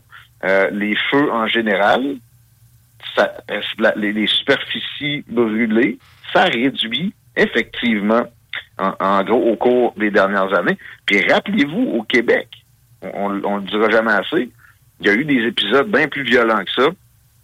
Et euh, on avait une solide accalmie depuis un, un bon moment. Ah oui, clairement. clairement. C'est multifactoriel. Il y a un paquet de causes. D'ailleurs, on a jasé un peu avec Michel avant toi. On va en jaser avec Ross aussi au, euh, au retour euh, tout à l'heure. Mais euh, tu, tu peux pas juste pinpoint un truc. Ah, ils ont mis le feu parce qu'on voulait justement partir des mines éventuellement. Ouais, puis aussi, ils veulent nous, nous, nous, donner du crédit social pour le changement, pour contrer le changement climatique. Non, non. Ça peut arriver que des conditions météorologiques fassent de la, de la sécheresse de, de sol en même temps que des orages, puis que euh, les, les feux partent vraiment à grande échelle, à peu près en même temps quand des vents se lèvent, puis euh, je sais pas moi, tu sais, souffle sur les braises. là. C'est c'est pas pas plus difficile que ça. C'est- à envisager avant de faire des, des grandes affirmations grandiloquentes euh, puis euh, épeurantes à souhait.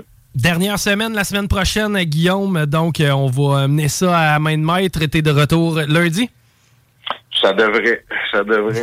Ne pas y avoir de problème. Je m'ennuie déjà de la, du spot. Puis euh, en passant, on va, tu sais, on va remettre des vieux podcasts. Euh, aura moyen que dans votre retour, si vous avez téléchargé l'application au euh, Google Play ou Apple Store, Mise à jour, hein, Guillaume? Mise à jour, d'ailleurs. ouais, vous allez être alimenté en masse pour écouter ces JMD pareil dans votre auto pendant le retour à la maison ou le départ sur le chiffre de soir. All right. Hey, merci, Guillaume. On se reparle euh, en direct lundi. Ciao! Salut, mon chum. C'était Guillaume Raté-Côté, directeur général de CJMD et animateur du show du retour Les Salles des Nouvelles. Christine? Oui. As-tu utilisé un suppositoire aujourd'hui?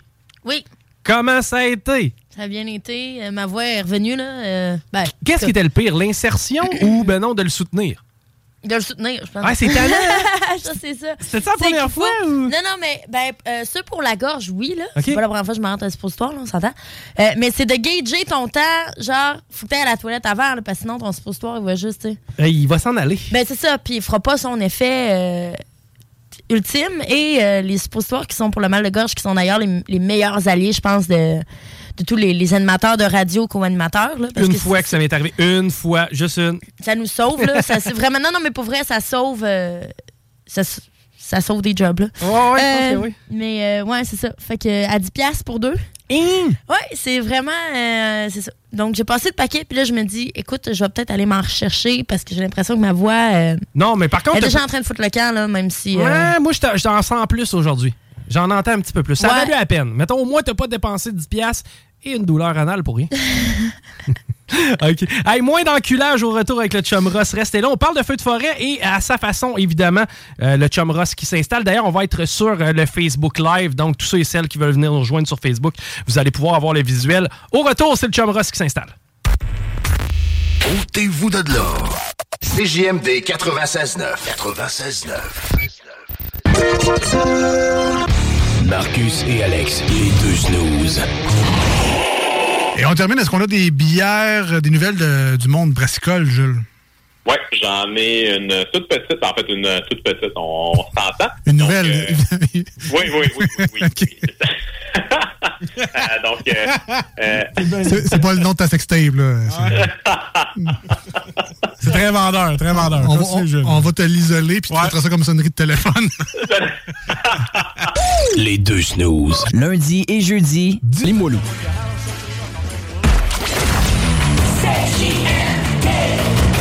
Vous écoutez Fais ce que t'aimes vraiment.ca Ici Timo et BIS de Tactica. Vous écoutez présentement CJMD 96.9.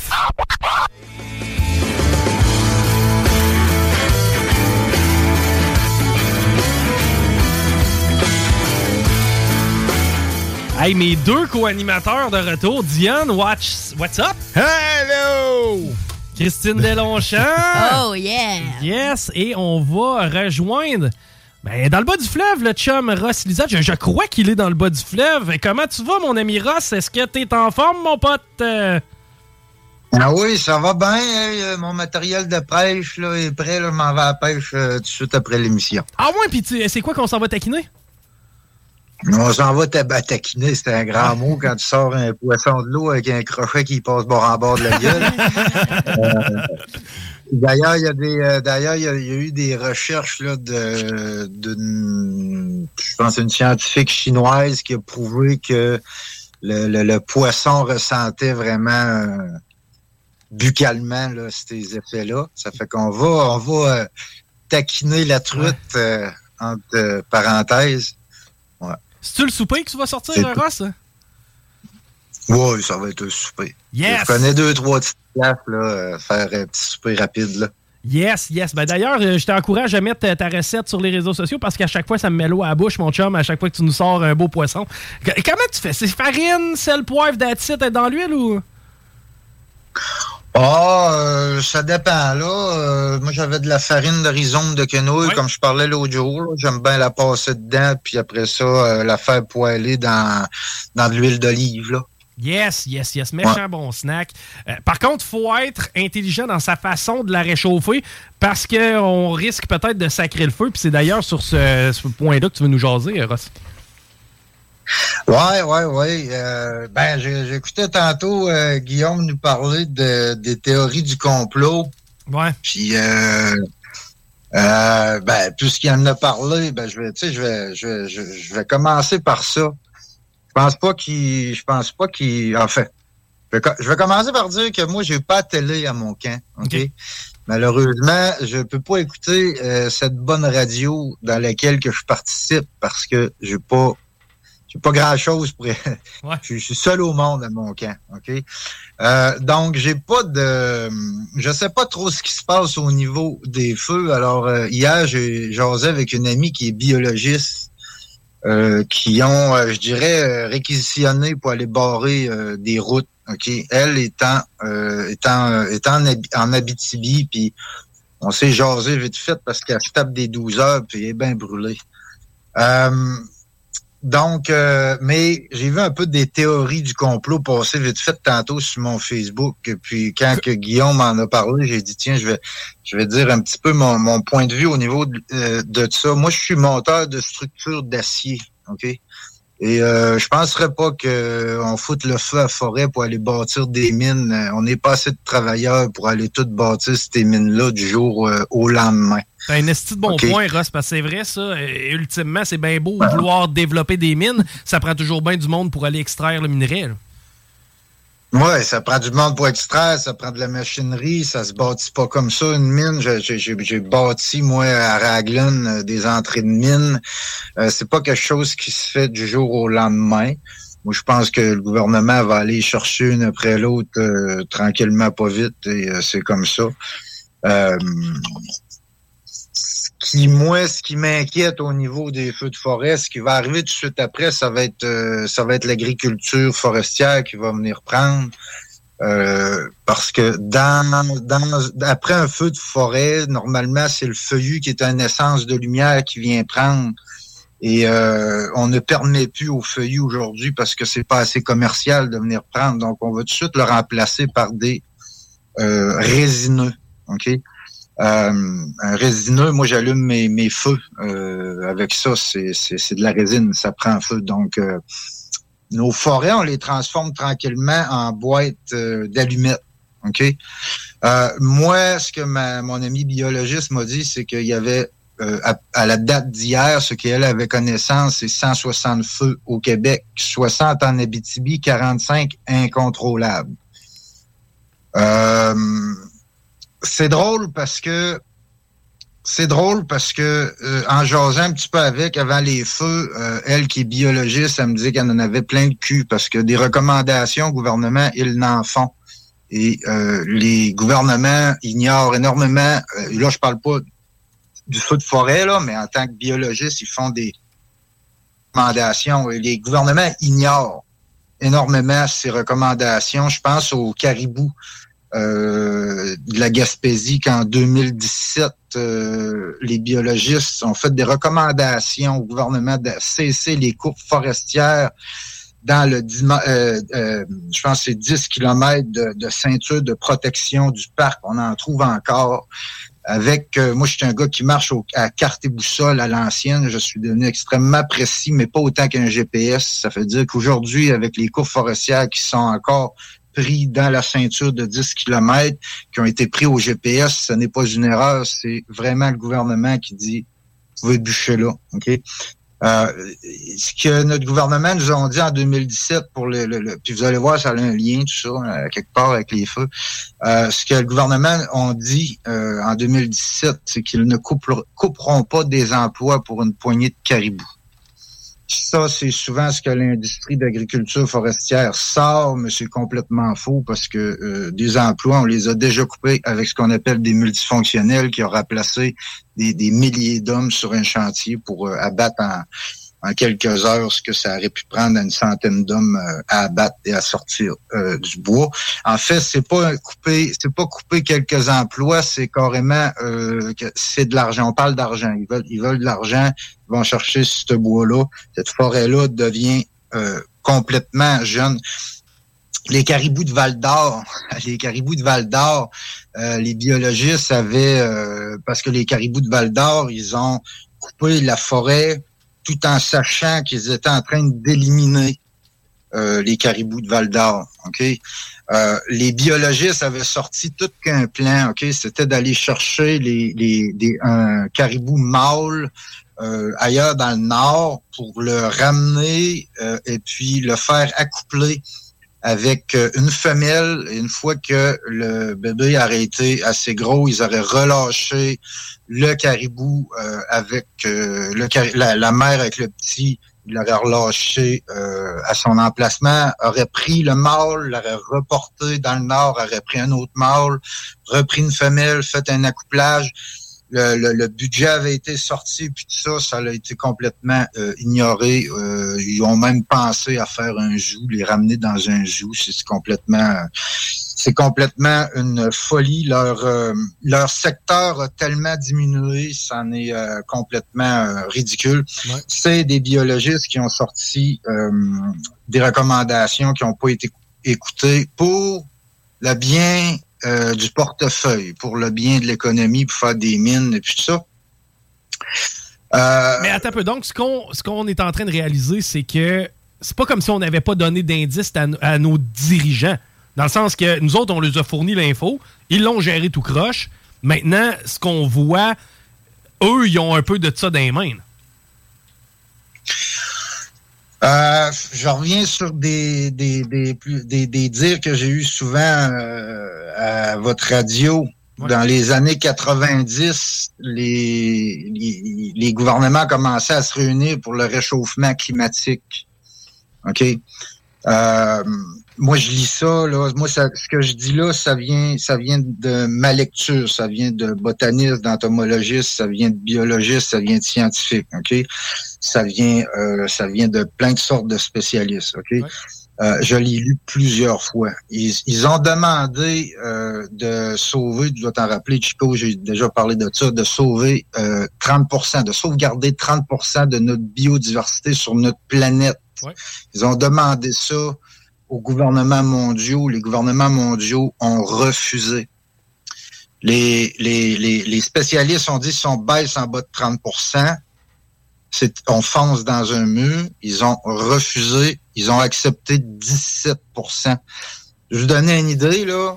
Ça a pris plus de 20 ans au Québec à se rendre à 17% puis là-dedans, ils ont crossouillé euh, en mettant euh, en mettant comme la taïga ou en mettant euh, des parcs euh, nationaux comme le parc de la Gaspésie qui est déjà protégé dans leur aire protégée. Eux autres, ils, parlaient en dehors euh, des parcs et puis tout ça. Le ce, ce refus devant des spécialistes, c'est euh, moi j'appelle ça un crime contre la vie, c'est un crime contre l'humanité. Parce qu'on peut pas vivre avec 17% de la biodiversité. C'est une perte, euh, une perte de complexité écologique qu'on est en train euh, de vivre. Euh, mon ami qui est biologiste euh, m'a dit que c'était pour la plupart des feux en grande partie allumés par la foudre. Ah ouais, ok. Et le reste, On avait tendance à croire que c'était l'humain qui, euh, qui avait parti la plupart de ceux-là. là. Moi, ce qu'on m'a dit, c'est que la plupart est allumé euh, par la foudre. Euh, de par mes études à moi, pour qu'un feu prenne par la foudre, moi j'en ai vu des arbres éclater en forêt, là, ça explose. Euh, j'ai vu euh, j'ai vu des arbres euh, carrément euh, foudroyés par la foudre. Ça prend ça prend quand même encore là de, de- des conditions extrêmement secs pour starter le feu par la foudre. Je reviendrai encore à des dires que j'ai dit dans ma dernière chronique. La, la Chine ne peut plus couper de forêt euh, à l'heure actuelle parce qu'ils ont euh, compromis le cycle de l'eau. OK? À cause de l'érosion des sols. L'érosion des sols, c'est lorsque euh, lorsqu'ils coupent une forêt puis qu'ils passent le bulldozer dedans, l'eau, elle ne rentre plus dans le sol. Elle coule à la première rivière, premier ruisseau, euh, et, et, et sac le camp, fleuve, euh, et puis euh, et tout ça. ok Donc, il y a de l'eau qui rentre plus. Donc, ils ont compromis leur cycle de l'eau, nappe phréatique et puis tout ça. ok Euh, c'est pas pour rien que les Chinois ils achètent leur bois au Canada, puis c'est pas pour rien non plus qu'ils achètent des terres au Canada. Parce que quand tu as compromis le cycle de l'eau, c'est dur à faire un peu l'agriculture. Donc la Chine, ce qu'ils font, c'est qu'ils profitent euh, d'un peuple qui est ignorant. Ils profitent des, magouilles avec un gouvernement qui est au courant.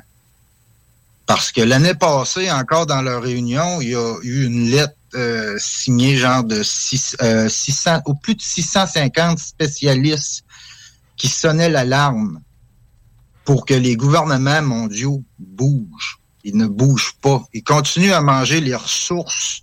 Ils vont les manger. Euh, nos gouvernements sont comme des drogués. Comme moi, j'étais un drogué dans mon ancienne vie. Moi, c'est la prison qui m'a stoppé. Puis ça n'aurait pas été ça, ça aurait été probablement une overdose. Notre système est un peu fait comme un drogué. Nous consommons nos ressources plus que ce que la Terre est capable de nous en donner. Des arbres, on peut en prendre, mais pas autant qu'on veut. C'est pas aussi simple de prendre une forêt, la couper, la raser, la détruire. Euh, si vous allez écouter une nouvelle, portez peut-être attention aux prises de vue qui ont, voir s'il n'y a pas des coupes forestières à Ross, s'il n'y a pas des coupes rases. Hein? Euh, et puis Mais des, en, des forêts temps, qui ont été... Mais en même temps, Ross, ça peut être aussi des, euh, des, des plantations. Tu sais, quand tu parles d'agriculture forestière, eh, j'ai l'impression que le feu prend là-dedans bien plus. là. Oui, oui, non, le feu, le feu, il prend là-dedans parce qu'il n'y a plus, il y a plus d'humus. Euh, juste rappeler aux gens comment se, comment se forment, euh, comment se forment les, euh, les nuages, ok? Euh, c'est l'océan, en fait, avec l'évaporation, qui crée les premiers nuages. Après, les nuages rentrent euh, dans les continents. Mais les nuages, ils s'essoufflent vite dans les premiers continents. Ils se mettent à pleuvoir. Puis à partir de là, ce sont nos forêts qui prennent le relais. OK?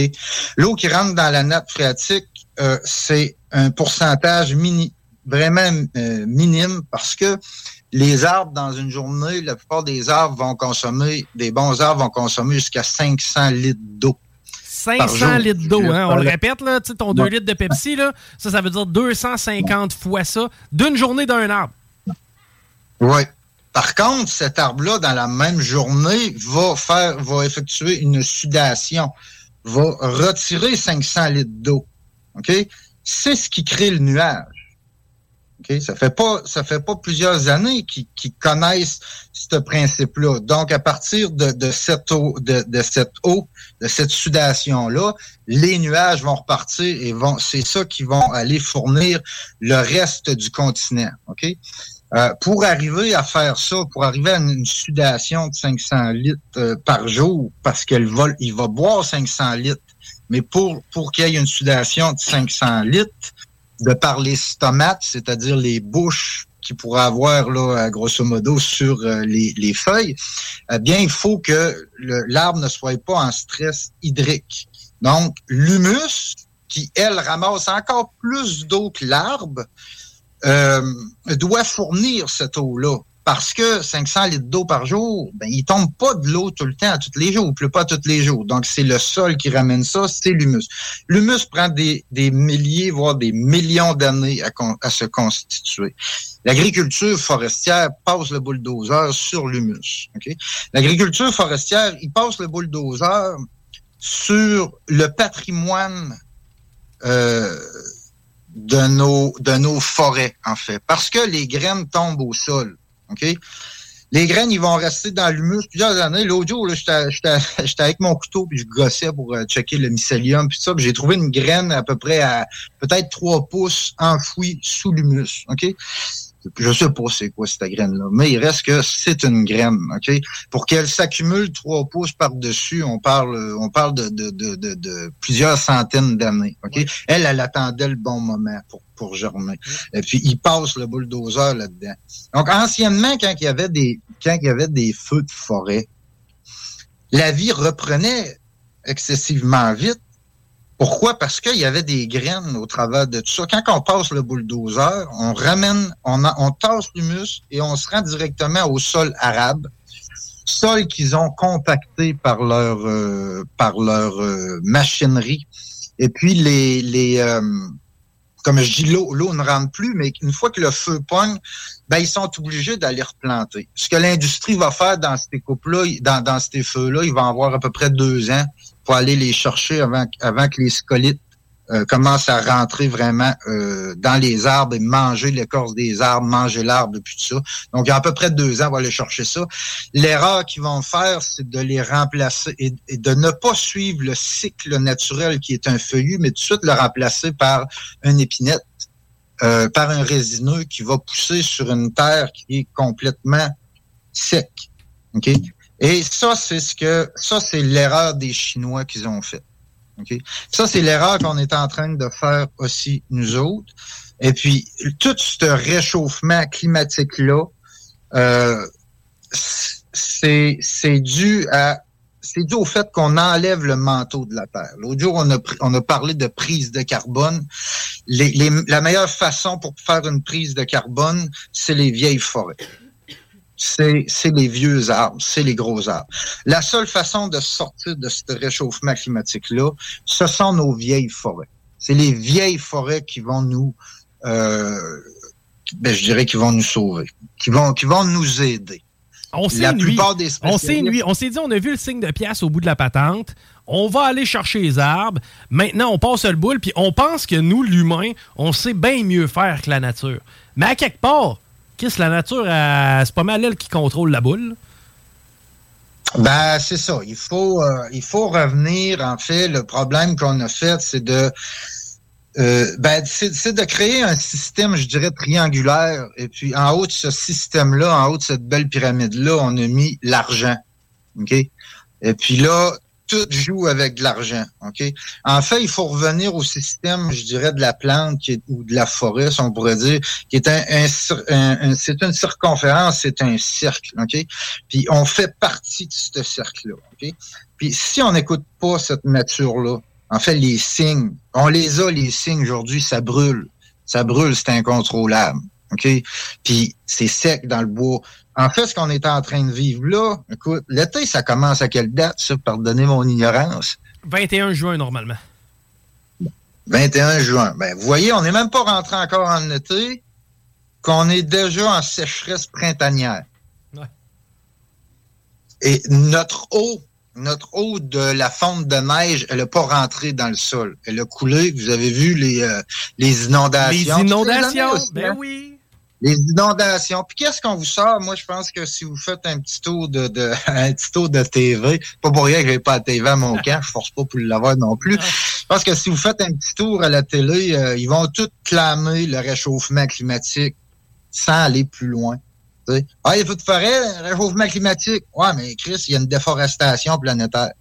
Ah, ben, il y a, y a des. euh, à tous les années, euh, il y a des inondations, c'est le réchauffement climatique. Ouais, ben, quand on remonte les grandes rivières ou ce qu'il y a en haut, il y a tous les bassins versants qui ont été bûchés, toute l'eau, toute l'eau rentre là-dedans, elle, elle ne rentre plus dans le sol. Euh, c'est quand même, on parle quand même de 85% des milieux humides sur notre planète qui a disparu. Ouais. 85% C'est plate à dire, mais Chris, on est responsable un peu de la patente. C'est pas compliqué, là. Aller se mettre les mains dans le bois tout le temps, essayer de gérer la planète comme on gérerait une entreprise, ça ne fonctionne pas et on le réalise. Ça n'a rien à voir nécessairement avec le réchauffement climatique, bien plus avec les décisions gouvernementales qui ont été prises dans les dernières années. Moi, je remets une grande responsabilité à nos leaders parce que ce sont un peu eux qui, avec leur programme d'éducation, veulent éduquer euh, le peuple avec la technologie qu'on a aujourd'hui, avec euh, la télé, la radio, avec euh, ce qu'on parle là, justement, euh, que mon Chico, tu me passes un micro pour parler. Aujourd'hui, on fait de l'information, on fait de l'éducation. OK? Mais c'est pas tous les micros qui sont tournés vers l'information d'éducation. OK? Euh, le, le gouvernement est coupable d'abrutir son peuple. Le gouvernement est coupable d'abrutir son peuple. Le, le gouvernement a tous les outils pour euh, éduquer son peuple. Mais un peuple éduqué, euh, comme Jules César nous a appris, c'est extrêmement dangereux. Jules César nous a parlé, euh, c'est une des personnes qui euh, a écrit le plus sur les druides à son époque. Ok, Euh, puis ça c'est quand même quelque chose de fascinant. C'est la chasse aux sorcières. C'est Jules César avait une, un, un- un très grande admiration pour les druides. Il décrit parce que le savoir druidique a été transmis vocalement. OK? Il n'y a, il y a rien d'écrit. Ils écrivaient pas leur savoir, ils le transmettaient vocalement. Beaucoup en chansons qui disaient, c'est une autre époque, c'était une époque où on se battait contre des lions, euh, on pendait du monde le dimanche, puis on amenait nos enfants. OK? Vraiment une autre époque. Donc, on a, on a Jules César qui, dans ses écrits, euh, en- nous dit que les druides sont des personnes qui sont euh, d'une intelligence euh, extraordinaire, qu'ils ont une connaissance de leur environnement euh, incroyable, ok? Et puis à un moment donné, Jules César, il écrit, euh, j'ai pas le choix de faire euh, la guerre aux druides parce que leur connaissance partagée au peuple, lui, il dit que les druides descendaient une fois par mois, ils sortaient de leur forêt pour aller euh, chanter des chansons euh, au peuple.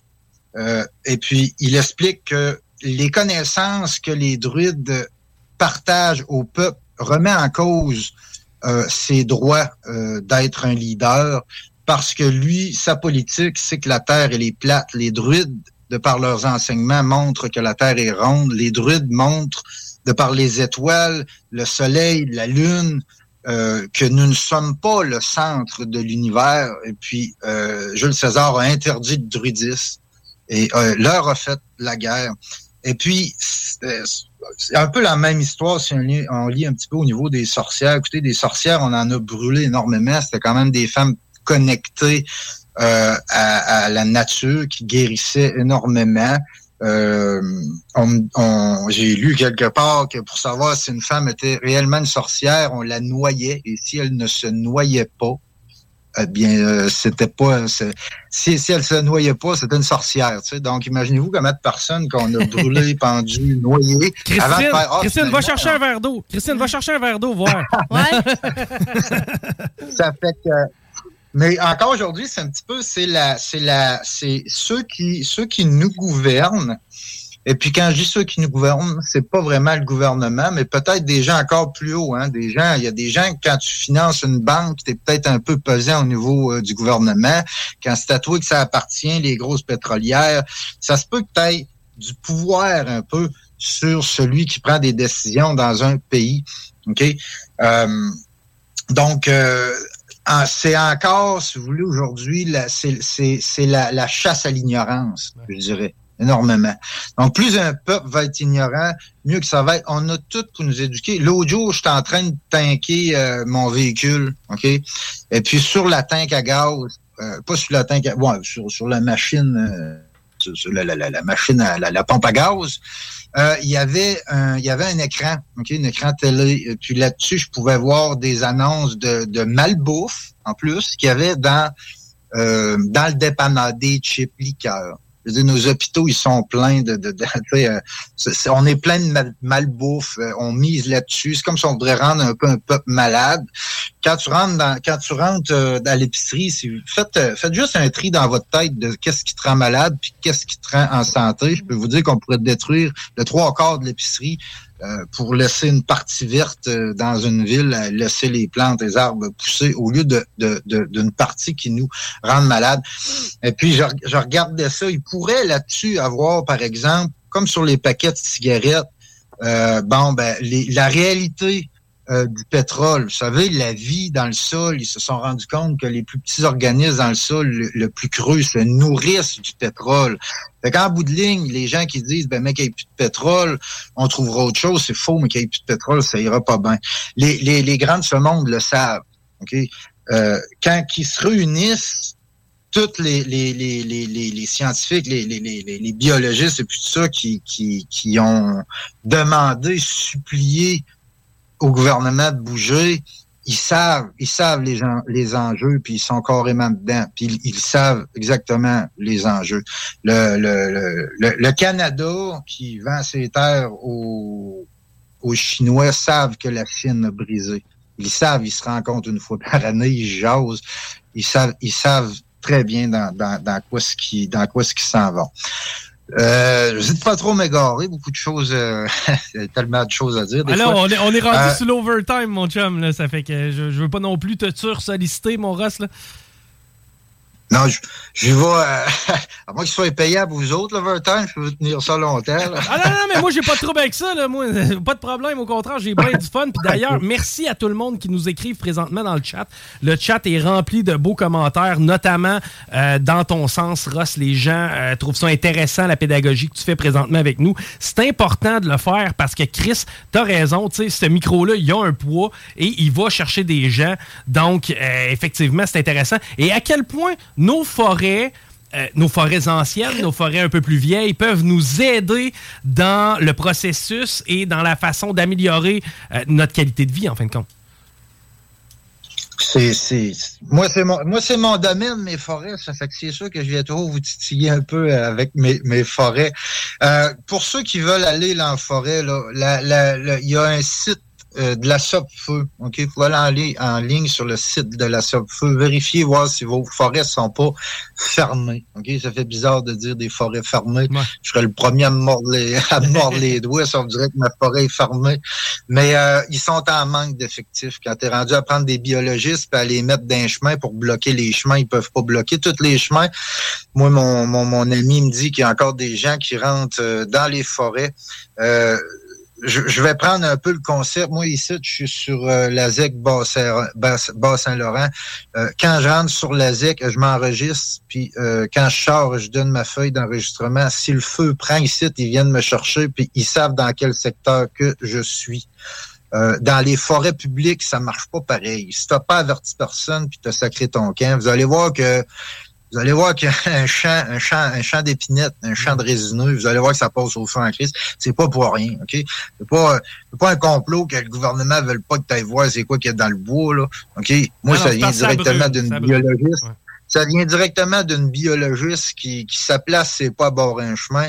Euh, sa place, c'est pas à revirer le monde de bord, mais ils n'ont pas le choix de le faire. Ils y allaient pas en forêt. Y allaient pas. Prenez-vous un livre, étudiez-le un petit peu la forêt. Moi, quand je peux pas y aller, euh, c'est ça que je fais. Ça fait que essayez de, de, de comprendre un peu là-dedans, parce que la réalité, on la voit, ça s'appelle un feu, on le voit par la boucane.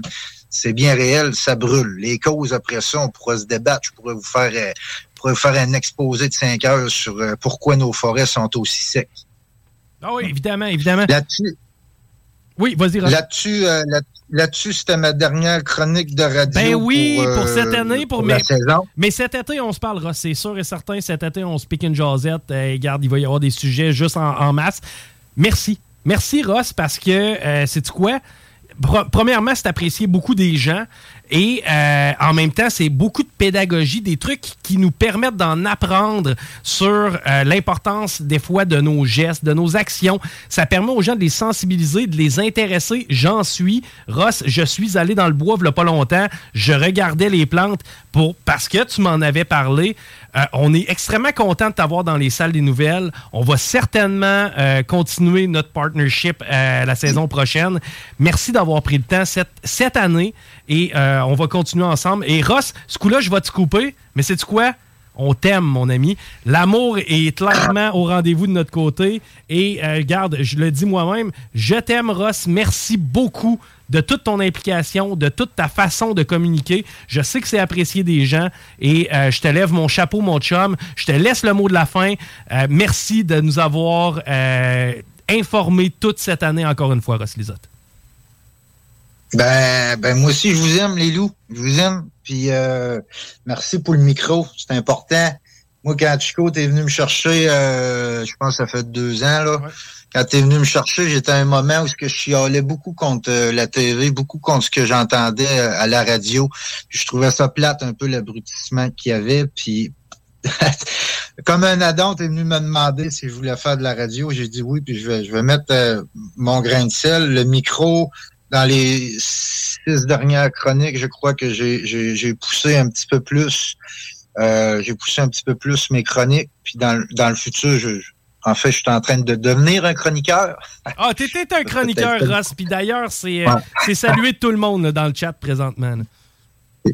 Ça fait que moi, je veux, je veux vous remercier pour euh, le micro, qui mon micro, en fait, qui est en train de prendre une belle pesanteur. Et puis, euh, mais on lâche pas informé, puis on lâche pas un peu d'humour, un peu d'absurdité, mais avec un petit soupçon des fois de d'intelligence et puis tout ça. Fait que je vous aime encore, puis j'ai hâte de vous reparler. Je pense qu'on a la bonne formule et on se reparle cet été, c'est sûr. Merci, Ross Lisotte. Love you. Salut. C'était Ross Lisotte, évidemment, euh, chroniqueur, euh, oui, du côté de l'environnement, des forêts et des trucs. C'est un spécialiste, en fin de compte. On a la chance de l'avoir avec nous. Guillaume Dionne, merci, man. Plaisir. Euh, Christine Delonchamp, merci pour avoir co-animé aujourd'hui. Toujours un plaisir, mon Chico. Oui, et euh, on se retrouve la semaine prochaine, lundi. Guillaume Raté-Côté est là. C'est la dernière semaine des salles des nouvelles. Par contre, on vous prépare un super show d'été. Ça va s'appeler l'été show. On va être avec vous euh, et on va évidemment parler à plusieurs de nos chroniqueurs, donc on vous laisse pas tomber cet été. Là, on se laisse, c'est la playlist, puis après ça, les deux snooze. Restez là, c'était les salles des nouvelles. Ciao! Talk, rock, hip-hop. Alternative radio. Talk, rock, hip-hop. Et quand ça arrête, ben ça recommence. CJMD 96.9. Le meilleur des ondes. Non-stop. La seule station hip-hop au Québec. That's it. CJMD. I like the way you work it. No digging. Tired of ads barging into your favorite news podcasts? Good news. Ad-free listening is available on Amazon Music for all the music plus top podcasts included with your Prime membership. Stay up to date on everything newsworthy by downloading the Amazon Music app for free or go to amazon.com slash news ad free. That's amazon.com slash news ad free to catch up on the latest episodes without the ads.